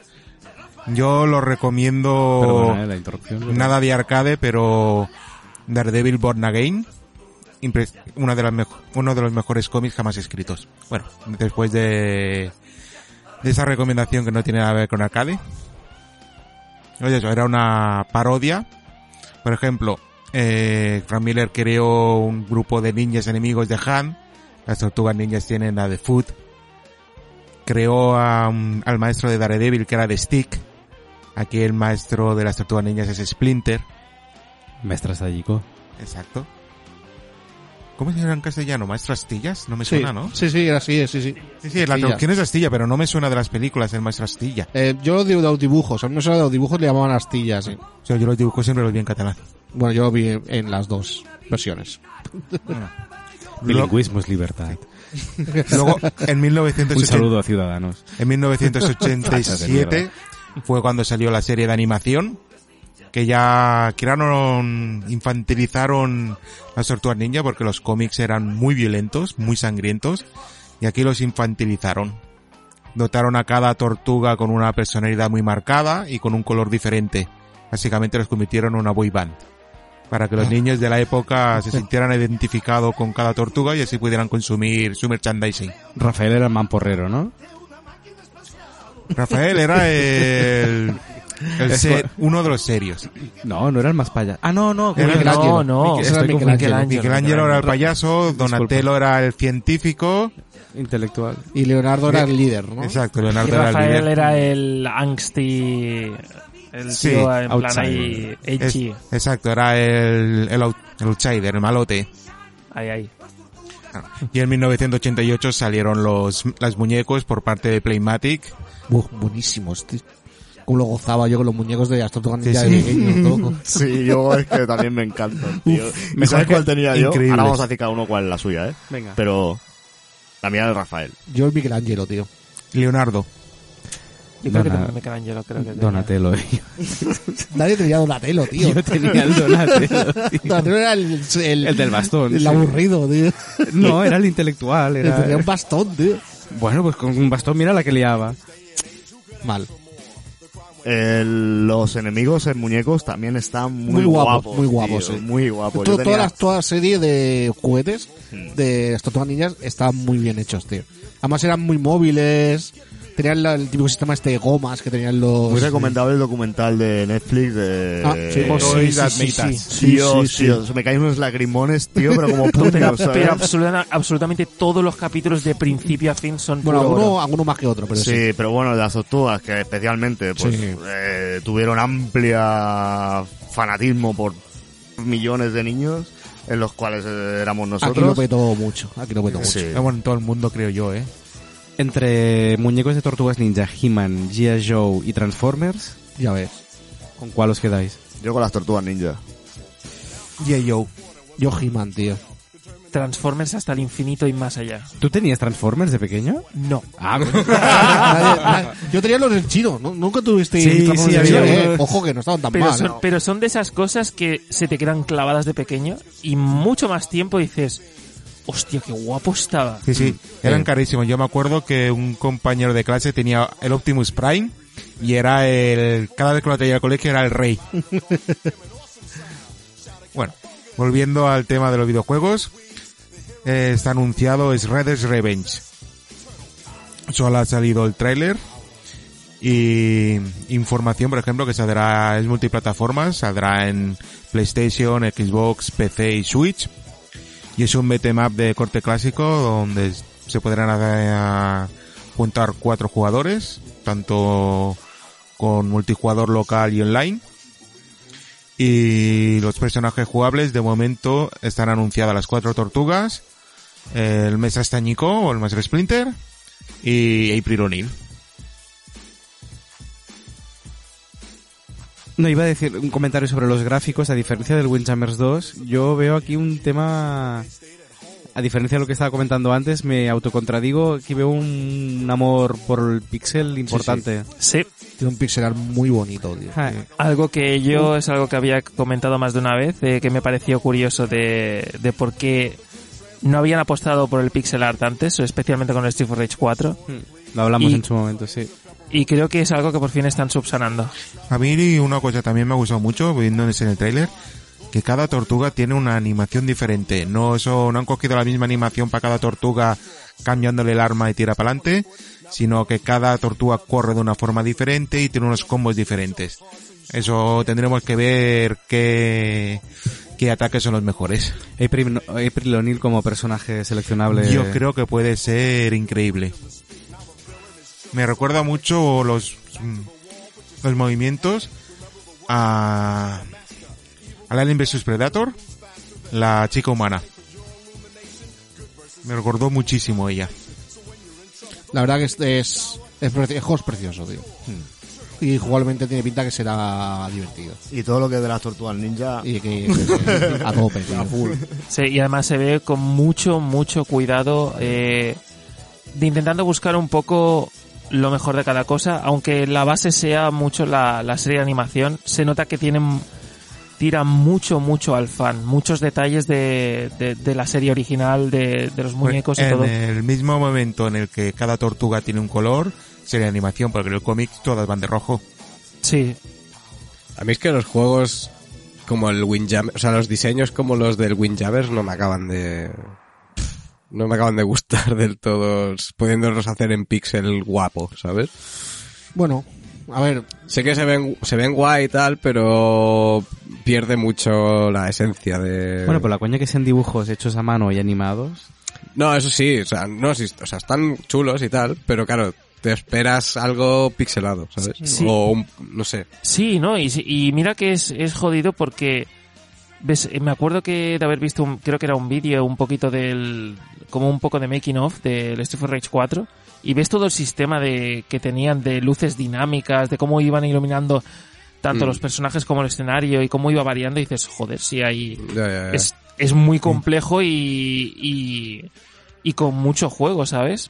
Yo, Pero claro, la magia del pixel art es, yo al revés agradezco que alguien se atreva a hacer algo fuera de la tiranía del pixel art. Porque parece Sí. que si quieres hacer algo de corte retro, tengas que tirar por el pixel art. No, pero en- si es un remake, ¿sabes? O un juego... Pero que no es un remake, es un con- juego nuevo. Este sí. Eh, bueno, el Windjammers también, ¿no? Sería... y, el, y el Street for Rage 4 también. Pero es Windjammers, el remake no es El pixel. remake es- El del 1. Entonces, es no, no. pixel, es Es pixel. pixel, sí, es, Vale, vale, es vale. Un, es un port. El Alex Kidd, por ejemplo, también era... Es nuevo el Alex Kidd también. Pero el Alex Yeah. Kidd, por ejemplo, creo que te daba la opción de jugarlo con los gráficos Sí, nuevos y los sí, antiguos. los Aunque los gráficos nuevos también son pixelados, pero con, digamos, o sea, es un poquito rollo 8 bits y 16 32 bits, parece Como un poco. 16 bits HD o algo así raro. Lo- sí, lo es- guay es que es cambiar, esto, tocar un, botón y en medio de la partida y... A veces Eso- también, Esos juegos deberían a hacerlo veces más. también depende qué juego es, ¿no? Sí. Porque hay juegos como el Wonder Boy o el Toki que esa estática sí que le queda bien de dibujo animado. Mm. Pero hay juegos que sí que es verdad que el Street of Rage parece, como en la época ya era un juego donde los personajes no eran tan carita- caricaturescos, sino que- abusaban del pixel porque era... era lo que había, pero quiero decir que los intentaban hacer con proporciones reales, o sea, serio, digamos. No, no, no intentaban que fuera un- una caricatura. En cambio, tanto el Toki como el Wonder Boy sí que eran personajes caricaturescos. Mm, Pero porque también el Toki, por ejemplo, se veía como un, mm, si hubieran querido hacer un dibujo animado. Sí, Como por, algo como el Aladdin, que es dibujo animado hecho en pixel. por eso digo que hay juegos que sí que les queda bien ese estilo. Mm. Y juegos que no. Y sí que es verdad que Street of Rage a mí no me desagrada, ¿eh? He de decir. Una vez visto el resultado final y, y visto en movimiento. Sí. Porque a veces lo ves en estático Mm. y es diferente que verlo en movimiento, ¿no? Y Pe- Bueno, perdona, no, no, no, di, di, di. Bueno, eso, Termina. solo acabando. Pero sí que es verdad que a veces eh, hacen malas decisiones, o sea, quedan mal porque toman malas decisiones cuando hacen la, la, la cuando, cuando empiezan a diseñar el juego hacia dónde quieren tirar. Porque no todos los juegos valen para ser dibujados, no todos los juegos valen para ser pixel, no todos los juegos valen para ser 3D. Entonces, a veces, no sé, bueno, Es como las tortugas ninja estos últimos que sacaron, que yo ya acabé aburrido, ¿sabes? Nuevo juego de las tortugas ninja, yo, oh, por fin, lo ves, y dices, tío, pero ¿qué es esto, sabes? O sea, en 3D, que no son ni tortugas ni son nada, ¿sabes? Que son como aliens ahí deformes, que dices, tío, pero ¿qué es esta basura? ¿Cuál es? Pues to, to- todos lo dijéramos lo que no es la franquicia original. Ah, vale. Los basados en la serie de dibujos de 2002 Exacto. y demás. No, no, es que siguen, siguen ¿no? haciendo. Creo que es de Nickelodeon, Sí, ¿no? sí. Esto? Siguen haciendo a la actualidad, van sacando capítulos y capítulos y capítulos, pero Sí. ya te los hacen tipo en plan maquinaria, de estos que hacen para Sí. niños muy, muy pequeños. A ver, a mí la Street of Rage sí que me chocó cuando lo vi el diseño porque no, no sé. Pues ahí sí que perdía algo. Pero yo no lo veo caricaturesco el Street of Rage 4. Sí, un poco Sí. sí. No, yo no... Mm, No, caricaturas- no, no en, el, en el sentido de que sean cabezones ni nada de eso, ¿eh? Sino en el sentido de que se nota mucho que es... Le falta agresividad, ¿sabes? Claro. O sea, el- con el, el diseño original, con el pixel y tal, vale que no estaba muy definido, pero era como más más agresivo, ¿sabes? El, el- Más adulto. Más adulto, sí, no sé, no... Eso se nota sobre todo porque mucha gente cuando piensa en Street for Rage acaba pensando por defecto en el 2. Y en el 2 sí que se parece un poquito más a la estética de lo que es el 4. Pero claro, si uno le ha dado mucho a la saga, al menos yo a nivel personalmente le he dado al 1, bueno, al 1, al, al 2 sobre todo, al 3, al Street for Rage Remake, en el del 2 al 3 ves un salto gráfico de tal manera que dices, ostras, aquí es como que empiezan a definir la, la- los gráficos de una manera que parece como más realista, como más más agresivo y tal. Y bueno, también es verdad que por varios motivos el 3 fue el, el menos popular. Eh, el 2 sigue siendo el estrella por A mí me referencia. gustaba el 3, tío. No, no, y a mí también. O sea, probablemente a nivel jugable sea mi favorito. Y era el que más rejugabilidad tenía de todos, vamos. Exacto. Y era en el que se podía correr, ¿no? Porque en el Sí. resto no... Exacto. Entonces por eso creo que mm, la gente no termina de acordarse de, de- del 3. De cuando ya ahí ya se me notaba algo. El Ghosts and Goals. Si Galtas que a ti te gusta. la pinta que tenía, el remake. No, yo no que tenía la pinta, que tenía que jugar para de- dar mi veredicto. ¿Has podido jugar? ¿Ha salido ya? Es que no tengo ni idea. Lo Sí, comentaste sí, sí los- que, sí que salió, pero no he podido jugarlo. Pero no tiene nada que ver que sea un juego, mm, digamos, bien hecho o, o divertido con que se vea que no te guste el estilo estético. No tiene nada que ver. El Ghost and Goblins puede ser perfectamente un gran juego de plataformas, pero no gustarte ese estilo estético. No, no tiene nada que ver una cosa con la otra. Al final, Sí, pero me vengo a referir, como solo había visto vídeos e imágenes sueltas, no puedo... Claro. Tengo que jugarlo bien para ver realmente ese estilo. Yo lo que no podía el Ghost and Goblins era el, el estilo ese de que se usaba mucho en, el- había juegos de Mega Drive que también lo usaban mucho, que es el de que cada miembro es, tío, es una entidad propia, tío. Parece eso, ¿no? Parece que el brazo, los brazos, cada brazo sea una entidad propia, cada pierna es una entidad propia o no, no sé cómo decirlo, tío. Eh, Pero, eh, pero ojo, que en según qué juego de Mega Drive, eso era la hostia. Eso era la hostia. En juegos de Porque Mega en Drive los sí, juegos de Treasure, eso Sí. lo sabían hacer muy porque bien. te hacían que bosses muy grandes y que hacían muchas Yo, yo me acuerdo, de- Mm. incluso tiempo después de haber salido jugando en el emulador, yo me acuerdo fliparlo cada vez Sí. que jugaba un juego de La estos. verdad que era un truco que era muy resultón. Gunstar Heroes, tío, es increíble. Sí. Querido oyente, emular no es jugar. Vente a arcade. Ya, ya. Y, y parece que Konami, viendo la noticia, ha decidido ponerse las pilas y va a sacar también, parece 2022, un recopilatorio de todos los juegos de las tortugas ninja. Rocopilatorio. Es una versión X de las Tortugas Ninja. ¿Qué he dicho? Recopilatorio. Recopilatorio. Estoy pensando en titolas por culpa de Luis. No sé por qué. No, eso es por hablar de gabachos. En ese 2022 también saldrá en multiplataforma. Incluirá, ellos dicen 13 juegos. Cuando ves la lista ves que son 11. Porque, por ejemplo, te vienen eh, varios juegos pero en diferentes plataformas. Turtles in Time te viene la versión arcade y la versión Super Nintendo. Y el Tortugas Ninja eh, Lucha, el Tournament Fighters, que era jugabilidad tipo Street Fighter de uno contra uno. Te sale de la versión de Super Nintendo y el de la versión de Mega Pero son Drive. totalmente diferentes, ¿eh? Sí, sí. es- Son, están hechos como... Son, son totalmente diferentes, no tienen nada que ver uno con el otro. ¿eh? Sí, sí, es, eh, incluso la versión de NES también es diferente. se Me refiero, bueno, ya menos el de lucha os sé seguro. Son dos juegos diferentes. Es que, pero es que el de lucha salió en tres. Nintendo, sí, el Super NES Nintendo y Mega. Drive. Yo recuerdo el El de Mega Drive y el. Super. El de, el de, ya te digo, el de Mega Drive y el de Super, creo que era por un tema, fue por un tema de licencias o algo así, que incluso creo que eran equipos de desarrollo diferentes y todo. O sea, son dos juegos diferentes. Ah, Yo pensaba que era el mismo port, No, no. directamente No, no, no, no. uno para cada. Y el, y yo diría que el de Super y el de Arcade KO también son diferentes porque... No, no, eh, fue exactamente por la misma historia. Sí. O por no sé qué historia de que de la exclusividad que debía tener eh, Konami Sí. con Nintendo. Algo así, sí, es verdad. Que entonces no hicieron exactamente un port, sino que hicieron uno que estaba basa- medio basado en el Mm. Turtles in Time. O sea, estoy hablando del, del Hyperstone Heist, Sí. que es como una especie de variación spin-off del Turtles in Time, porque hay pantallas compartidas, Ajá. pero otras nuevas que son exclusivas de Mega Drive. O sea, una cosa muy rara. Sí, sí, fue algo raro de la época. Sí, por ejemplo, yo el Turtles in Time versión arcade lo encuentro muy, muy complicado. Entonces yo realmente Es, pues un tragamonedas como una casa. Sí, sí. jugaría el de Super Nintendo directamente, que es el que mejor recuerdo tengo. Konami no tiene nada que ver con el este es Raiders Revenge. No, Y por ejemplo el de Super creo que es de dos players, ¿no?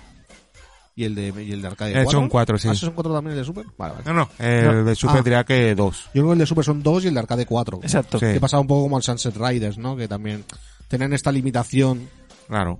Sí, bueno, era la, era la moda, ¿no? De, de Konami en aquel entonces, los, como su propia marca de la casa, por decirlo de alguna manera, de los beat'ems que sacaba, que solían, ser- estaban pensados para, Que las, para varios, cuatro que jugadores las o más. arcades ya directamente no elegías el personaje, sino que elegías el jugador, que, que el primer, que cada jugador tenía su, Te colocabas en el mando del Exacto. personaje que querías Por llevar. ejemplo, el peor era Rafael porque te ponían el mando 4, que veías la pantalla De desde, lado, vamos. del lado de, de la, desde la derecha.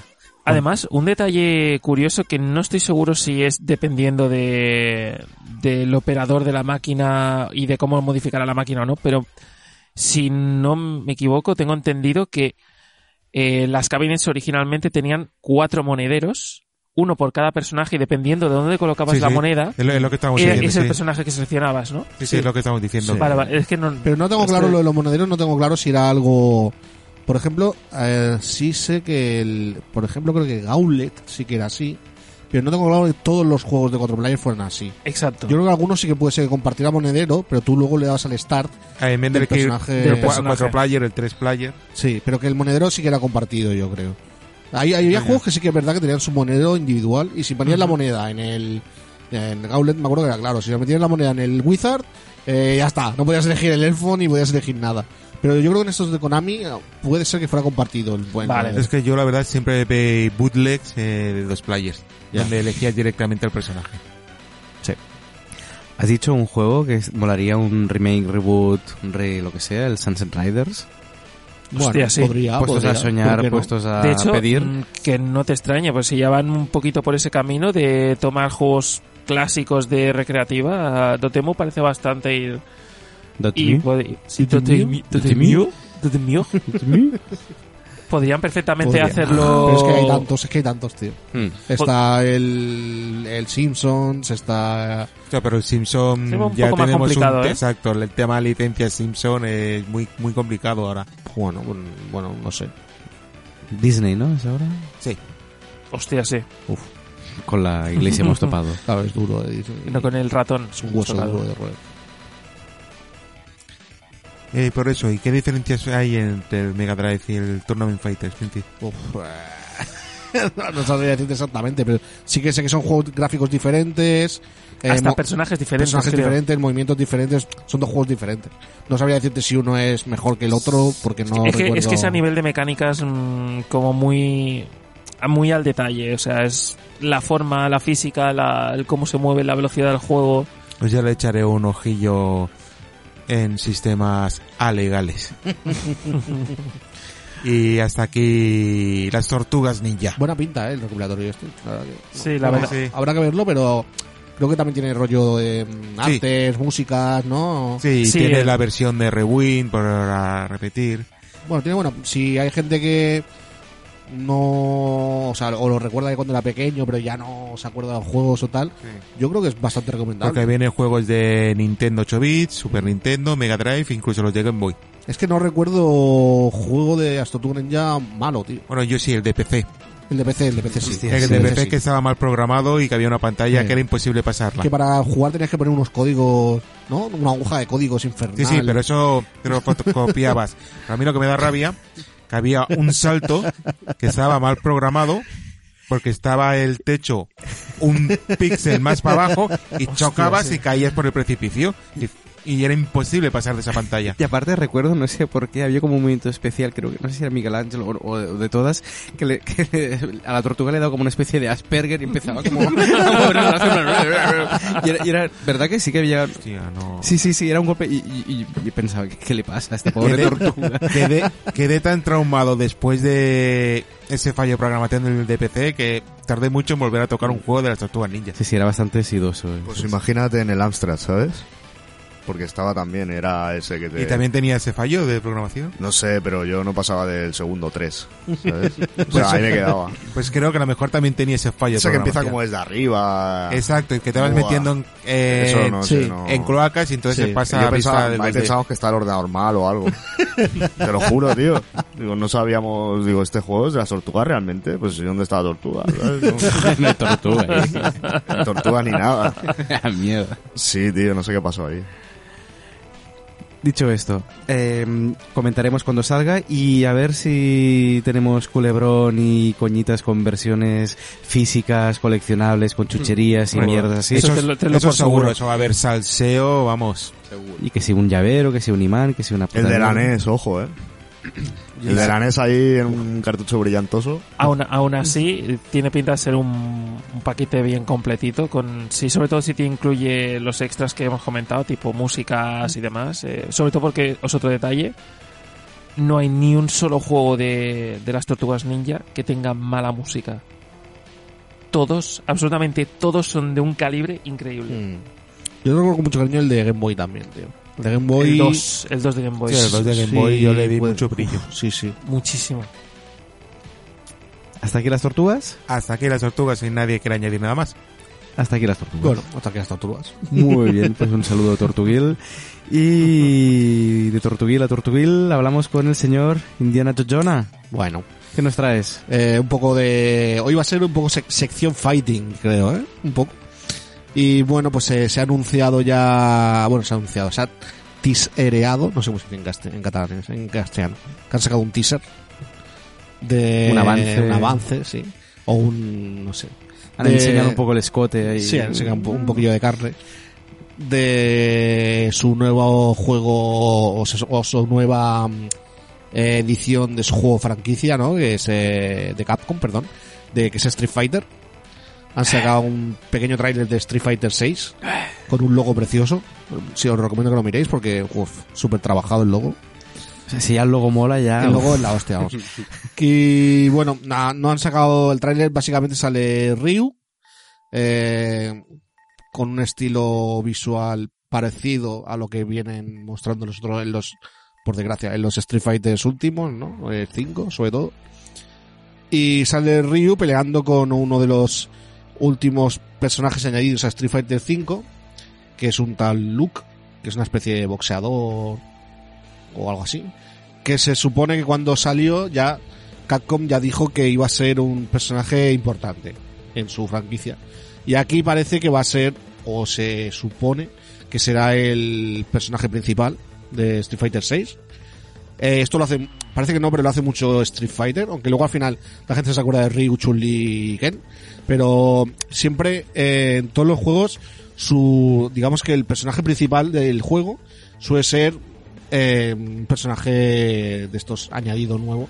En plan, en el 3 es el, eh, ¿cómo se llamaba? El rubio este que fuerte. Axel, el Ax, es Alex, ¿no? Alex. ¿Alex o Axel? Alex, Alex, creo que es Alex. En el 3 es Alex, en el en el 5 era ay, no me acuerdo quién era, bueno, pero sie- siempre tiene como personajes así secundarios, ¿no? Que es su, su principal y en este parece que va a ser Luke. Y y bueno, no han anunciado nada, o sea, no se sabe nada. ¿Es francés, Luke? Creo que es americano. Ah. Se supone que saldrá para 2023, es lo que se rumorea. Eh, también se comenta que seguramente en el Evo de este año saquen ya algo, de algún vídeo con algo de gameplay o algo más de información al menos. Pero nada jugable, ¿no? No, jugable no. Y lo que se, lo que más o menos se sabe seguro, porque el anuncio viene un poco a través de Sony, entonces se sabe que seguramente lo saquen para Play 5 y PC seguro. El resto de plataformas no se sabe. No se sabe si, bueno, es un poco lo que pasó con el Street Fighter 5, ¿no? Que también salió para Play y para, para PC. Y poco más, la verdad. Poco más. Te ponen los dientes largos y bueno, yo ya digo que por desgracia para mí parece que van a seguir el mismo estilo artístico de Street Fighter 5, que para mí es un error, pero bueno. Yo- ¿Por qué, por qué rápidamente? porque ya lo has comentado en algún programa, pero quiero que me lo repitas. Porque yo, yo, para esta franquicia, me parece que es mucho más adecuado un estilo tipo Guilty Gear o Dragon Ball o un Cell Shading. Street Fighter 3. Claro, yo, los mejores gráficos de Street Fighter, yo los recuerdo en el 0 y en el 3. Para mí eso ha sido el sumum de los Street Fighter. El 4 no es feo, no es un juego feo. Pero es un estilo que ya, no sé, como que siempre lo relaciono más con los Tekken. Como las tortugas ninja, tío. O sea, Claro. Te sacan en 3D y dices... Luego te acostumbras a jugar y, y, bueno, pues juegas y tampoco lo ves feo, porque están bien hechos los modelados y los efectos y todo. Pero hostia, no sé, me gustaría que volvieran a las raíces suyas, que era el estilo un poco anime, ¿no? Un- no sé, me parece que es más adecuado para esa franquicia. Hombre, el estilo el cero o alfa es muy bello. El, el cero es una preciosidad de juego. Sí, sí. Y el, y, y el 3 con las animaciones que tiene, pff, Es canela fina. es que es, de- es top, que es top. Bueno, creo que tendremos que esperar, al menos hasta el 7, al menos. Porque este parece que va a seguirle la misma línea. Yo creo que ni el- yo creo que ya van a ser todos de la misma línea. Mu- Un cambio muy radical tendría que hacer Capcom para que volviera a un estilo 0-3. Cuando estés mal de pasta ya verás tú si lo sacan o no. Y en Un físico. 04 sería bello, ¿eh? Un Street Fighter 04. Sí. Yo, o yo que sé, que hiciera un Street Fighter mm, como una continuación de Super Street Fighter 2. En plan, que Mm. salió el, Es que en verdad el 4 es una continuación del de Super Lucha Street Fighter Challenger, 2. el, salieron varias versiones de ese, que sacaron como ese, pero en plan actual, ¿sabes? Sin Mm. 3D. Vamos. Sí, la verdad que sí. Molaría. Y Jonah, por cierto, ¿no, no tienes ningún comentario que hacer respecto al propio logo del juego de Street Fighter Bueno, 6? ya lo he comentado, que es muy bonito. ¿A qué te refieres, Kevin? Es- Está Kevin en plan No, no, no, no, no. mirada insidiosa. Es, es, si vais a, yo que sé, cualquier eh, plataforma de diseño de logos automatizado de internet y ponéis, quiero un logo que ponga SF, es probable que os salga ahí ya. Por 3 dólares, puede ser que compréis ya, podéis comprar el logo de Street Fighter si queréis. Para que no haya visto, es una especie de, de rom, no rombo, no, ¿cómo se Hexágono, dice? ¿no? ¿Es un Sí, hexágono, un hexágono con SF en medio. Ya está. Eso es el logo es, de que, Street Fighter. es que es tal cual. Muy Es que, o sea, cutre, es que Es tan cutre, tío, ¿en serio? Con, lo, con los míticos que eran, yo que Sí, sé, la pantalla de Street Fighter 2 ahí que se acercaba. ¡guau! Sí, sí. es que, es que me parece exagerado que sea tan literal de coger un diseño cualquiera Parece en una, de en una web de estas de y ponerlo. tío. No sé, tío, a mí me parece un logo de esos de stock, Del PES. de Photostock. ¿sabes? De Photostock. fútbol, tío, parece de fútbol. Ahí puedes poner SF y poner cualquier mierda, o sea, eh, AP, ¿sabes? Con lo que sea, sí, te vale es que no- pa- esto me- OC- OCP. Esto me super, de- super francés. no tiene perso- no tiene ninguna personalidad que, bueno, supongo, no sabemos si es el logo definitivo, pero parece que sí. Pero es que si no es el definitivo, te para que enseñes el juego, espérate un poco O sea- y, y dale un poco de margen al diseñador gráfico o, Sí, o, o haberlo, o haberlo claro. estado pensando pensándolo antes, eh, porque No esto es sé, la, es- la seña de identidad del juego. Seguro que es diseño Has francés. confundido a la audiencia, has empezado diciendo que era muy bello el logo. y hay más de uno y de dos, yo incluido. Ahora pienso que era verdad. ¿No será un poco, quizás es un poco un rollo efecto Sonic? Cuando puede salga... ser, puede ser. Otro día estaba comentando a un amigo que lo hicieron a 3D seguro. Para que luego vieras Para el llamar la segundo. atención. No, vieras el segundo y decías, hostia, pues está, bastante, está bastante bien. Han ¿eh?". rectificado Capcom. Y en verdad no, la- en verdad no, porque tiene las patas largas. El Sonic no tiene las patas largas. ¿Qué, qué es, ese- qué es ese Sonic con piernas largas? Ahora el logo será como Street Fighter 2, pero 6. Ya está, ¿sabes? En plan... Ah, Sonic originalmente era rechoncho. claro, tío, tiene las patas cortitas. Y muy rápido con las patas cortitas. Y tío. rechoncho. No ahora ahí delgadito, ahí la, una moda estilizada. En fin, bueno. El mejor Sonic, el de la portada del de Master System, el primero. A nivel de dibujito, ¿eh? Sí, Ya el, está. el- el- el Ahí lo original, cago. el original rechoncho, patitas cortas. No, pero más bonito que los de Mega Drive, de las portadas de Mega Drive, digo. Ahí ¿No lo era cago. el mismo ilustrador? Sí, seguramente, pero digo... Depende, de la versión ¿no? del juego, sí. ¿Ves el de Game Gear? Ya no, el que sale corriendo en el puente. No, no me agrada. Total, disculpa. no hay mucha más información. Solo eso, que bueno, eh, pues lo típico, ¿no? Que se espera que pues salgan todos los personajes míticos de la saga, Zangief, Chun-Li, Ken, Guile, porque siempre han salido. Hmm. Y bueno, pues ver, ver qué diseños nuevos hacen, que... Gile en el cero no salía. Bueno, eh, claro, me refiero que más o menos. Sí, porque era una historia un poco paralela, ¿no? Era como que eran jóvenes y... No, tal. era Es una el- ¿no?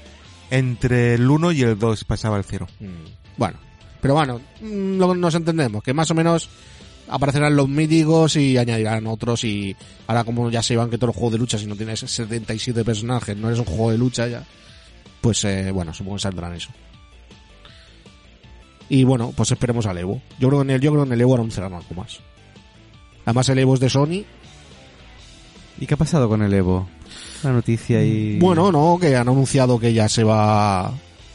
Bueno, que se va a hacer una nueva edición Ujú. del Evo. Recordemos que el año pasado fue online todo, no había presencial. La última presencial fue la de 2020, que fue cuando estalló la pandemia. Y pues han anunciado que vuelven a hacerlo presencial. Y pues eh, eh, la, la, no sé si es la marca Evo o la o el evento Evo, no sé cómo decirlo, eh, lo ha comprado Sony. Con lo cual, bueno, pues, eh, no tiene que por qué afectar a, no tendría por qué afectar a los juegos, pero ya ha habido una baja por esto, que es la del Smash Bros, que, que ya no participará. De hecho, el año pasado ya no estuvo, pero, eh, bueno, se decía que era porque, porque el netcode era muy malo y eh, entonces, claro, como online se jugaba tan mal y el torneo, el Evo era un torneo online, que no le iban a meter por eso. Pero bueno, visto las noticias, parece que a lo mejor había otras Otro motivo. otros motivos por detrás para que no participara el año pasado Smash Bros. Y bueno, en este caso Smash Bros. eh, bueno, Nintendo, perdón. eh, no creo que lo haya sacado por el tema de Sony, de que sea de Sony. Bueno, nunca, ya sabemos que Nintendo no es muy fan de, de ayudar a la comunidad, digamos. Son bastante egoístas eh, y no, no les mola que, yo que sé, pues, si, si haces cualquier port, o sea, cualquier eh, a gente que programa juegos eh, homemade eh, basados con licencia Nintendo, o si pones sus músicas en vídeos de YouTube, o bueno, te persiguen hasta que te cortan el cuello. No te dejan, vamos, ni, ni, ni usar un, una décima de segundo de una licencia suya. Y en este caso, no creo que sea por esto, sino porque, bueno, ya se ha anunciado que se, ha- eh, unido a Panda Global, que es una empresa de eSports eh, americana, que organiza eventos y demás, para hacer su propio tour, ¿no? Su propio fi- fighting tour de, de Smash Bros. Eh, esto, o sea, no sé si durante este año o ya para el año que viene, pero claro, vendrá a sustituir, pues eso, todo, bueno, vendrá a llenar el juego de los eSports de los Smash Bros. Eh, esto es un poco parecido, por ejemplo, a lo que Street Fighter se hacen con el Capcom Tour, ¿no? Capcom tiene su propia, em, eh, ¿cómo se dice? Ay, no me sale. Bueno, tiene su propia sección El circuito de eSports, sí, tiene su propia sección de eSports dentro de Capcom y, y, pues eh, patrocina con dinero todos estos eventos de torneos o tours Pero eso no exime de que sus juegos vayan a Evo, por ejemplo. Con lo cual, que me parece una, es que me parece tan necio de parte de Nintendo eh, vetar la, la participación de Smash Bros. en un torneo que, hostia, te va a dar una visibilidad. Es que es el mayor torneo, de, el mayor evento de fighting del mundo. Pero eso Nintendo también lo hizo. Acuérdate cuando empezó el E3, que Nintendo se quedó fuera. Por- porque él, él no quería que hecho ir por su cuenta solo. Y por eso en el E3 al- no participó. No sé, me, me parece que siempre. En general, las decisiones de Nintendo me parecen siempre bastante, en este aspecto, bastante discutibles, muchas veces. De hecho, creo que por estas decisiones es por lo que eh, estuvo tantos años no defenestada, ¿no? Porque al final es Nintendo, pero que le comió el terreno Microsoft, por ejemplo.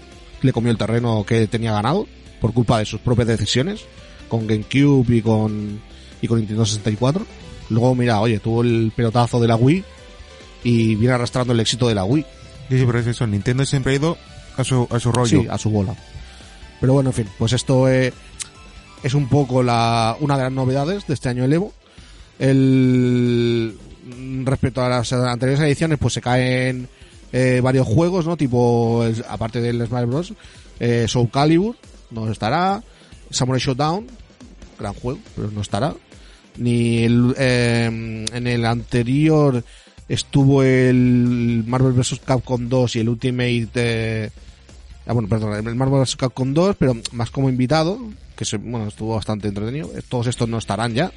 Y en cambio, pues bueno, pues eh, han hecho un nuevo line-up, ¿no? Un nuevo roster, donde estarán pues eh, Street Fighter 5, obviamente, que es un poco el insignia. El Guilty Gear nuevo, ¿no? Strife, pasado de juego, buenísimo. Mortal Kombat 11, que esto en, en Estados Unidos tiene muchísimo tirón en Mortal Kombat. Es el, yo creo debe estar a la par con Street Fighter. Eh, Tekken 7, que bueno, siempre tiene que haber un Tekken. Eh, pues bueno, pues una franquicia súper potente. Eh, mm, el Dragon Ball Fighter Z, juegaco, me alegro mucho, la verdad, que siga. Eh, volverá a repetir, porque creo que en el 2020 estuvo como como invitado, como demo, el, el Grand Blue Fantasy, que es un juego tipo Guilty Gear, digamos, pero basado en personajes de fantasía eh, medieval, digamos, o no sé cómo se dice esto, típico japonés. Es un juego basado en un juego de móvil. ¿Sí? Ah, mira, Sí, no. es un no, de estilo Es gacha bonito, bastante. Es muy bonito. Los diseños son muy bonitos, pero yo creo que es el más flojo de todos los que hay este año. El juego es bastante, el, original, el juego original es bastante famoso en parte por el estilo artístico que Mm. tiene. Y bueno, pues es un juego de en plan. Parece un manga. Parece un anime. Parece un anime. Sí, pe- pero tiene un toque pintoresco como, como pintado a lápiz. Es, está Mm, muy guapo. Es muy es- bonito.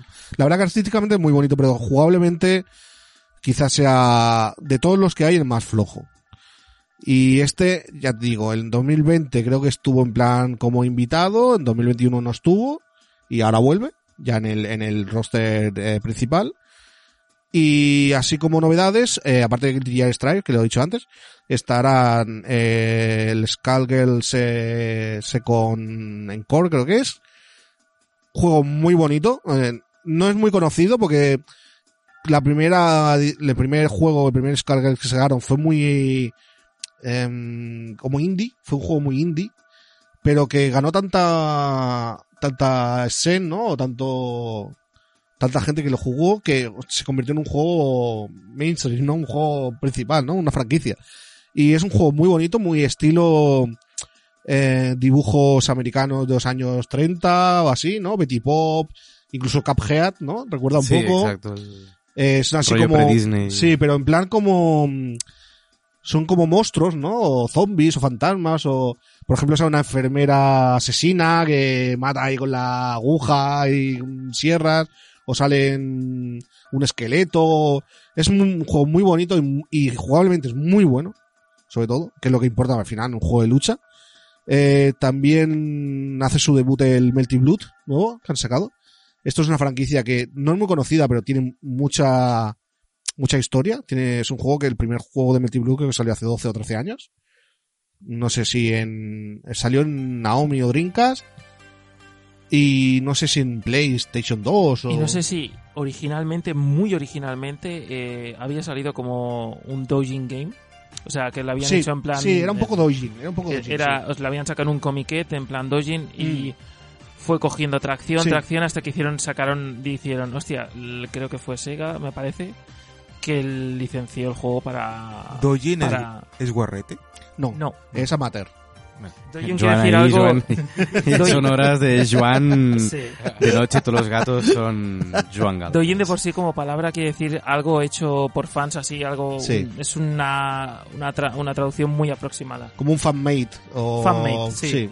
Sería la, eso. Es, es bastante típico en Japón, por ejemplo, no sé si, bueno, los que hayan visto anime y tal, el comiquet, que es el Sí. coger un, en la isla esta de Odaiba, ¿no? Coger un edificio mega gigante y lo llenan de gente que vende cómics hecho por ellos. Esto sería el ejemplo de un doujin. O sea que ahí es donde saca todo el mundo pues sus cómics Sí. eh, hechos de fans. Intentando de- de hacerse tipo. famosos como mangakas o lo que sea. Pues en- también existe una variante que es de doujin games, que es eh, juegos hechos eh, fanmates. Vale. Por eso he asociado a guarrete, porque hay muchos doujin que son guarretes. Puede ser que haya, Sí, sí, puede ser que hay haya un mercado sí. bastante potente ahí. Eso, Sí, pero no tiene por qué ser. Por eso, por eso he asociado doujin a... Pero es el punto de encuentro, no es que hagan una hackathon ahí 24 horas, 48 programando juegos. No, no, no, es para No, vender. vale. Es como si fuera un salón del manga, Vale. pero de amateurs. ok. Pero bueno, es algo que allí es muy arraigado en, en, Pues en lleva Japón. Y, y es como una... Es como un evento principal de los de gente que le gusta el manga, en plan de, uff, el, el sumum del... Piensa que el comiquet empezó como, si no recuerdo mal, eh, finales de los 60 o algo así, principios de los 70, Mm, lleva como sí. 40 o 50 años. Y bueno, ya. puede haber 37 series de anime eh, de, de- de basadas en eso.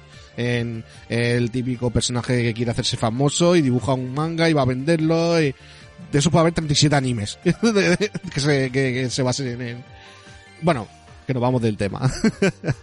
Melty Blood, juego también muy bonito, estilo anime, digamos. Es el, es el típico juego estilo anime japonés de Yugel, ¿no? De, de combos largos, eh, te tiro para arriba, te pego arriba, luego abajo, te tiro una magia que explota todo el mapa. Es el típico juego japonés, digamos, eh, tipo eh, Blast Blue o tipo Persona o tipo, bueno, es- este estilo, así que le Ujú. gusta mucho a los japoneses. Y es muy chulo.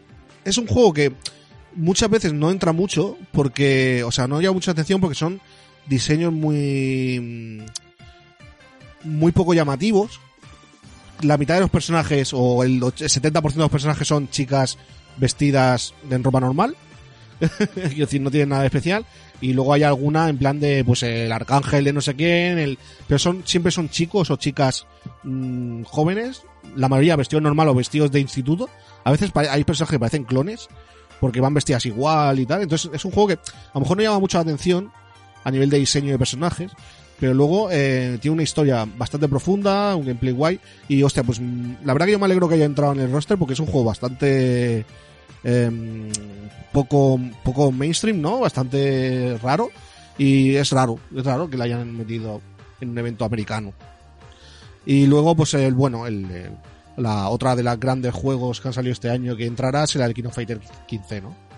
Que bueno, ahora luego lo comentaré un poquito también más a fondo porque he podido jugarlo estos días y quería dar un poco también mi opinión. Y en cuanto al Evo, pues bueno, se espera lo de siempre, que vaya muchísima gente, que vaya gente los mejores de todo el mundo.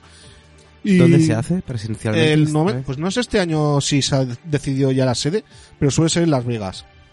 Suele ser por ahí en Las Vegas. Pero no sé si este año lo han decidido otra serie de sede diferente o no. Como vuelve, después de un parón, lo compra Sony.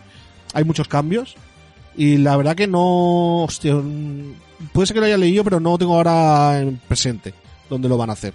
Pero bueno, yo espero que sea otra vez un éxito y. Y que, bueno, que haya mucho. Mucha competitividad y que se vea lo de siempre, vamos. Muy bien.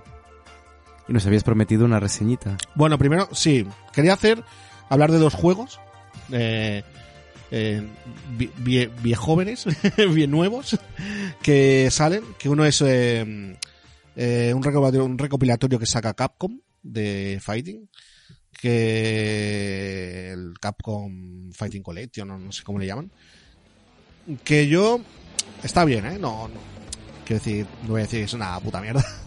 Si puedes rajar libremente. Pero bueno, es, una mezcla entre... Han querido venderlo como que es una recopilatorio de juegos de lucha de Capcom, pero básicamente es, eh, creo que es Street Fighter y sobre todo Darkstalkers. Mm, guay, porque yo Darkstalkers considero que es una licencia bastante...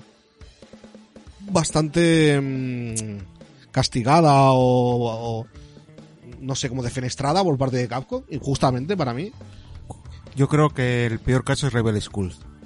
Bueno, hay varias, pero en concreto Yoda Stalkers por Rival Schools está guay, ¿vale? O sea, es un a mí me mola mucho el juego, pero dentro de cabe es un juego bastante genérico.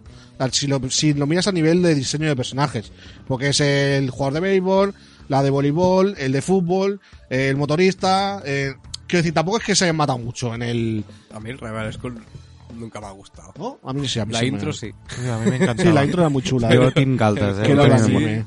Era, y era un Ese juego falso que, 3D era un juego en su momento. Además era un juego que era muy agradecido a la gente que no era muy hardcore. Porque era un juego que sin saber mucho eh, se puede disfrutar bastante. Pues a lo mejor por eso Luis y yo somos tan fans de la saga. Porque somos un medio manco. Bueno, yo soy muy manco, tú. Yo tengo dos manos izquierdas para jugar a... Además es un juego de los que gustan a Luis, que es que de estos que saltan mucho los personajes. Como el Virtua Fighter. ¿Te acuerdas, eh, Sí, bandido? sí.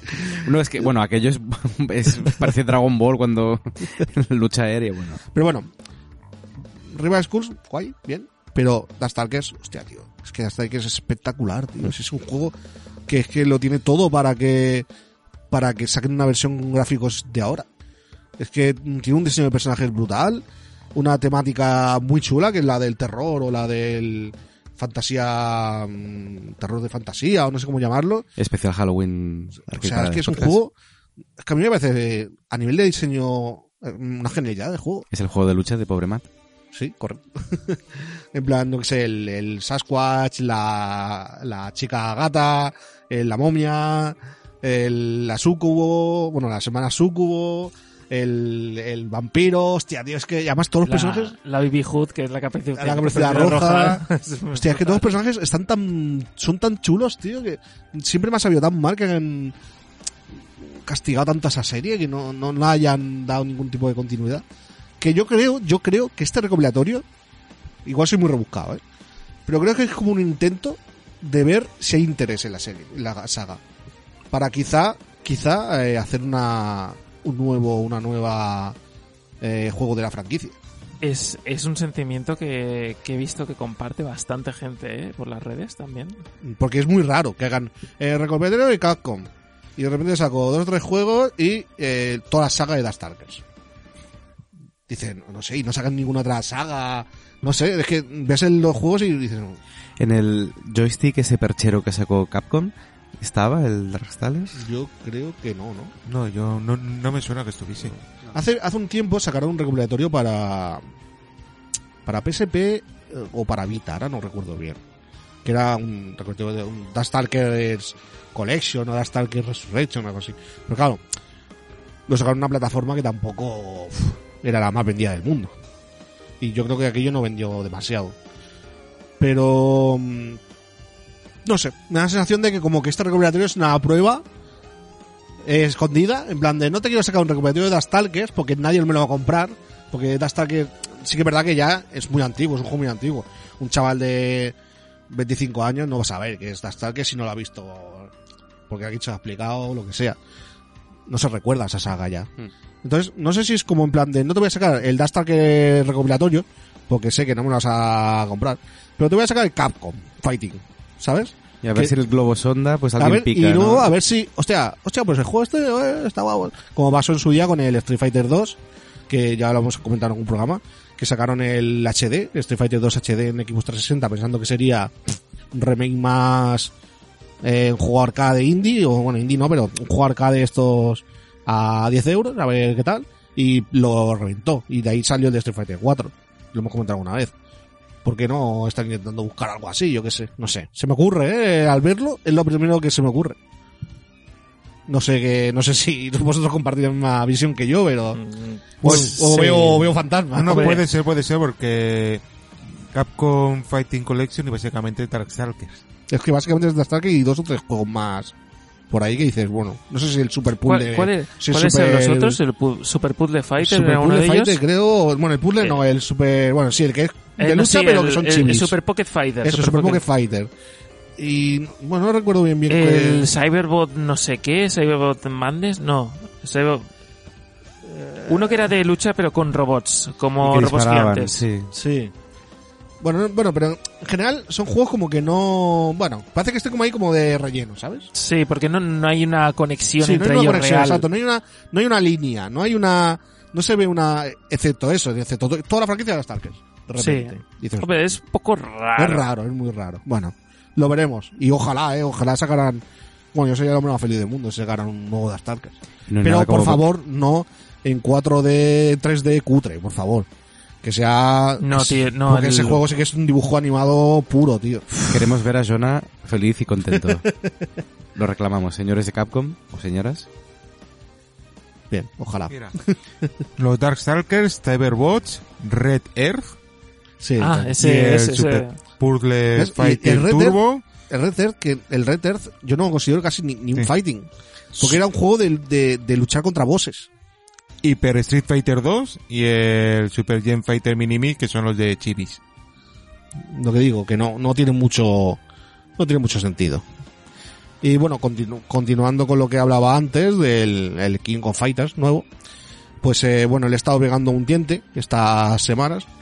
Y desgraciadamente, bueno, desgraciadamente, desgraciadamente no, el desgraciado soy yo que no tengo dinero. Y, y, y- OnlyFans. me lo quise comprar, pero es que aún está a precio máximo. Y supongo que es- aguantará así un mes al menos. Y no está, este mes no, la- no tengo mucha alegría como para, ¿Y alguna, alguna web de case rusa? bueno, digamos que me lo han prestado. Me lo han prestado, ¿vale? vale. para jugar esta semana. Pero bueno, me han prestado la versión que no tiene online. Te han dejado un PC con el juego ya instalado. Sí, y sí, pero sin online, no tiene internet en el PC. y bueno, he estado, he estado así jugando bastante, la verdad. Y bueno, como reseñable, me sigue sin entrar el 3D por los ojos, la verdad, del King of Fighters, porque me pasa como lo que hemos comentado antes, que es un juego que, mm, que es que lo veo más en un estilo... mm, es que para mí el King of Fighters 13 es el, el sumum. Es que para mí el King of Fighters 13 es el sumum de los King of Fighters.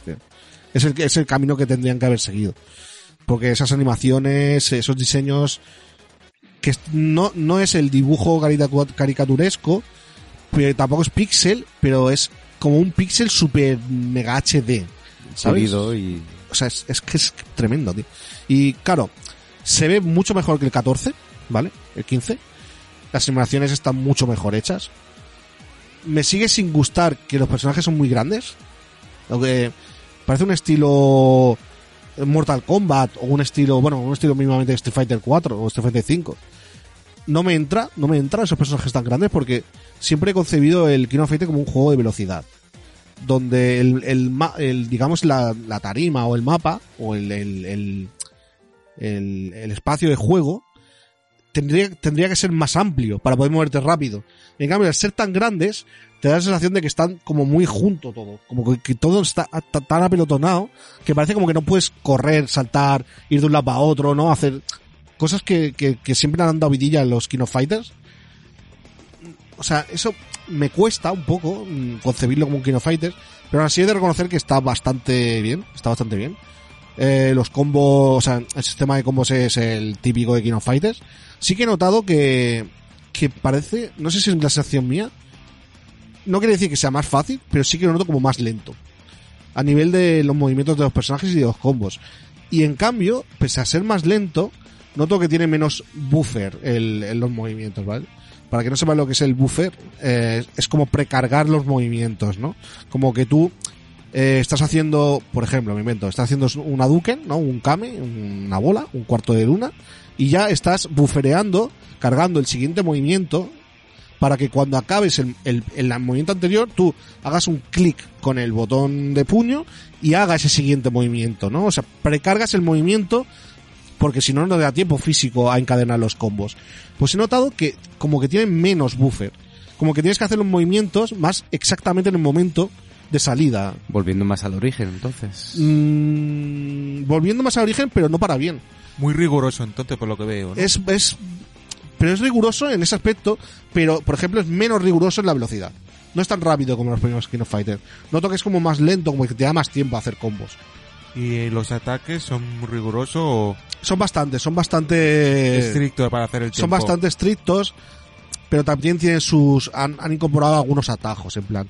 A veces no hace falta hacer la media luna entera, sino puedes hacer un, cuarto y una diagonal. Bueno, te lo facilitan un poco, pero sí es verdad que hay algunos clics que los tienes que hacer muy bien marcados para que te los coja el input. En, es- en esto sí que es verdad que es un King of Fighter clásico. Porque eh, los King of Fighters, a diferencia de los Street Fighter, siempre se han eh, caracterizado que son muy rigurosos en los inputs. Digamos, los, Street Fighter siempre han sido más eh, de atajos.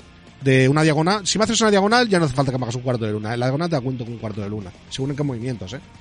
En este aspecto sí que es verdad que es más un King of Fighter clásico. Lo recomiendo el juego, la verdad, está muy guay. Eh, me gustaría que fuera de otra forma para hacerlo más redondo, pero el juego está muy bien. Como he dicho, no he podido probarlo online, no sé qué tal va, pero bueno, imagino que tiene que ir bien porque creo que del 14 ya se hablaba que en el, código de red que tenían era bastante bueno y este no tiene por qué ser peor, porque es bastante continuista el juego. Eh, como he comentado, las animaciones y los gráficos para mí que han dado un pequeño paso adelante con respecto al anterior, que no me acaba de gustar cómo se movían los personajes, lo veía muy ortopédico. Los... No sé si es por el estilo visual 3D o por el diseño.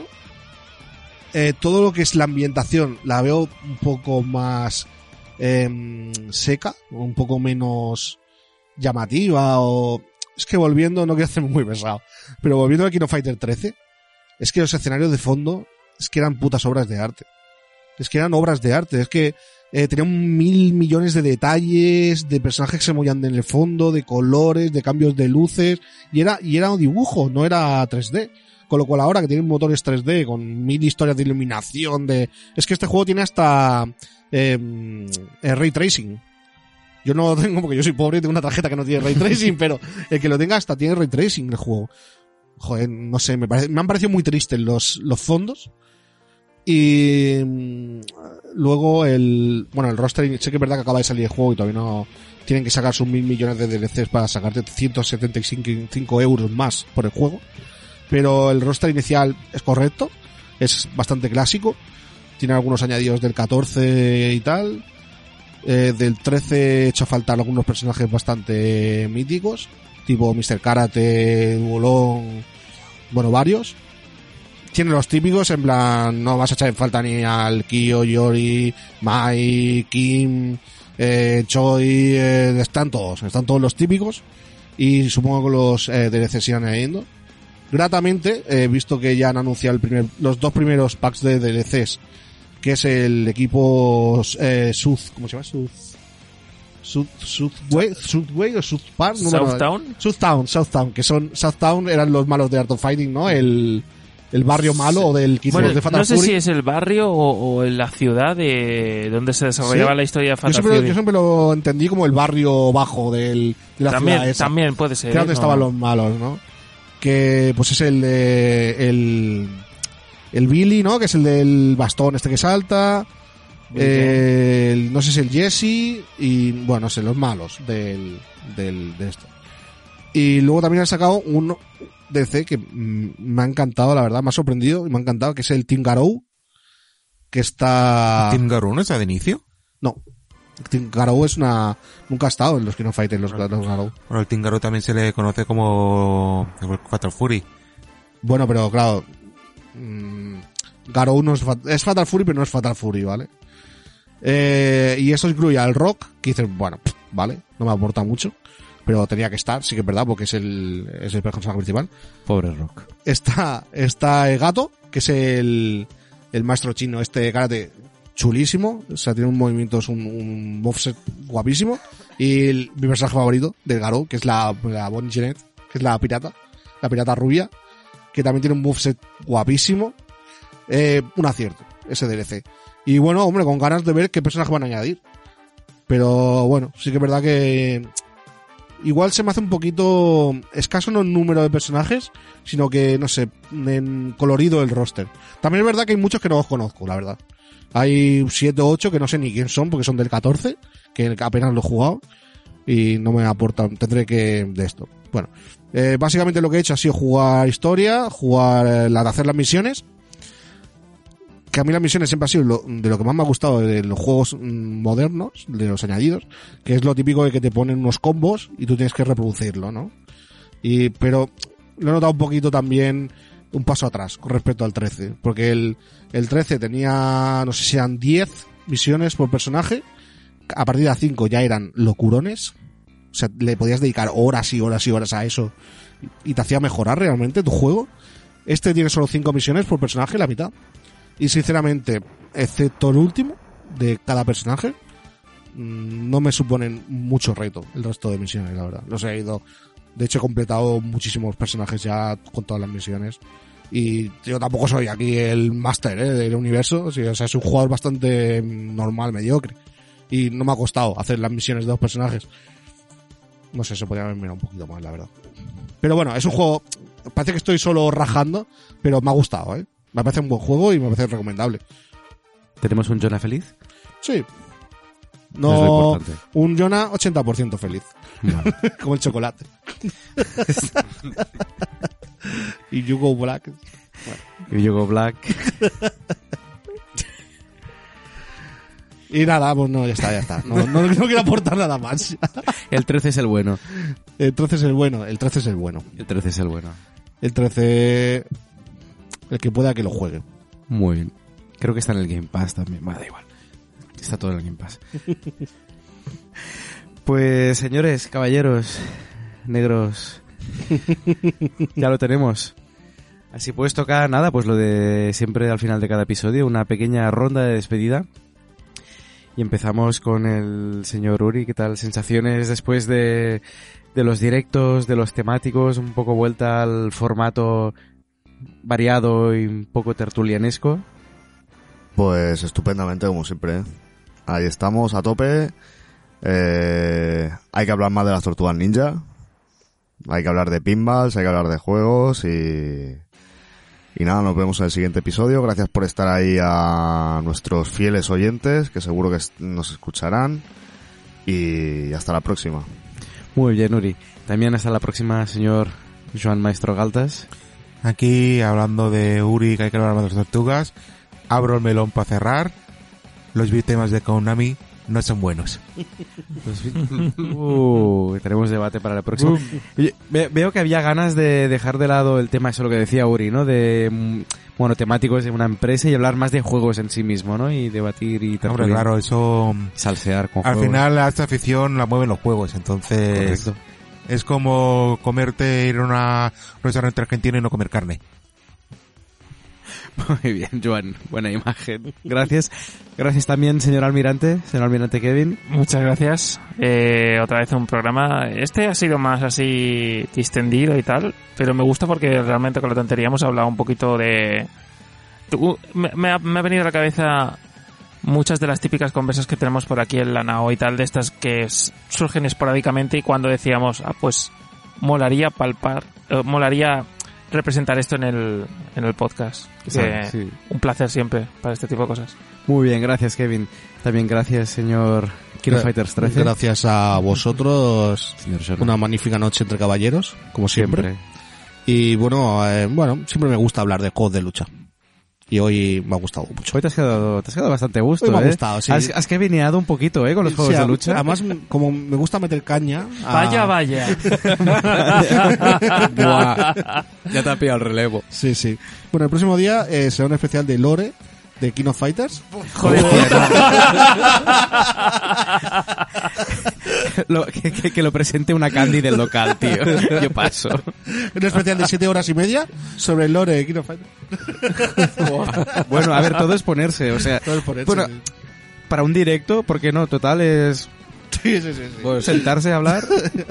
Pues eso, gracias Jonah y también gracias señor Emilio. Nada, un placer como siempre y me ha, me ha gustado especialmente los piropos fran- a los franceses. Sí, pero no me he Eh, quedado, no, sí, ha sido rajar por, reconozco que ha sido rajar por rajar, no ha sido nada elaborado, pero es que, es que no se merecen nada más esta No, pobre no, gente. yo lo veo Aún co- no se yo- ha quedado a gusto todavía. En yo- yo- cada- yo lo veo correcto. Sí, sí, lo veo correcto. Así me gusta que lo veas correcto. Nada, el programa hoy un poco durillo para algunos, que estamos aquí de alta madrugada aguantando, pero pero aquí estamos. Es que la sucesión nos fa sola, ¿sabes? Sí, sí, sí. Que hay que dar el callo. Muy bien, Emilio, gracias. Y nada, pues solo me quedo queda despedirme a mí. Yo soy Luis, servidor de ustedes, y como siempre, pues recordamos lo que siempre repetimos. Eso es un programa que lo hacemos por amor al arte, somos amateurs, somos tus amigos, tus únicos amigos y verdaderos amigos, porque el resto son actores pagados de la Asociación Arcade de Cornellà Llobregat. Y si te interesa lo que hacemos, quieres mm, comentar, puedes dejar tus comentarios en iVoox y demás plataformas de podcast. También tienes otras maneras de contactar con nosotros. Puedes echar un vistazo a una página web sacada del 2007, arcade.cat. Tenemos cuenta en Twitter, arroba arcadescat. Tenemos también una cuenta en Instagram donde colgamos bonitas fotografías e historias y vídeos muy chulos. Un saludo, Kim. A arroba arcade.cat. Página de Facebook Legacy por si tu abuela quiere saber qué hacemos. Ahí estamos en facebook.com barra arcade.cat. También tenemos un canal de Telegram ah, especial, muy bonito. Gente mm, que yo no me fiaría mucho, pero gente... Que entre, que entre la gente a Telegram. Sí, Que tienes el enlace en la No hay mucha descripción. actividad, pero vamos a ir poniendo cositas. pero cuando se anima, por ahí anda Renato, que siempre está guay. Sí, hay gente guays. Gente muy guay. Para soltarla, nadie la suelta, no se atreven. No, pero bueno, a ver si se animan. Y también tenemos mm, ah, perfil en Twitch, twitch.tv barra asociación arcade en castellano esta vez, eh, donde están nuestros directos y ya os digo que esta temporada retomaremos los directos para Lord de Multitudes y Gustito de los Huevos de Uri. Para el del lore lo haremos en, en Twitch. Siete horas de lore del COF. Un especial lores. especial Cada lore. uno haga un lore de algo. Lore Ipsum, etcétera. Un streaming interrumpido de 24 horas. ¿Serías capaz? Bueno, es que te dejamos no, micro, aguanta, no aguanta ni dos, ¿sabes? Mira cómo está. le metes un Joder, par de... después de, después de una semana de Venga, trota ahí va, sin parar, joder, dos días ahí Eh, montando y desmontando. Dicho lo cual, repetimos, em, déjanos tu comentario, esperamos que te guste, que hayas pasado un rato divertido y entretenido y nada más, hasta la próxima, que vagi molt bé.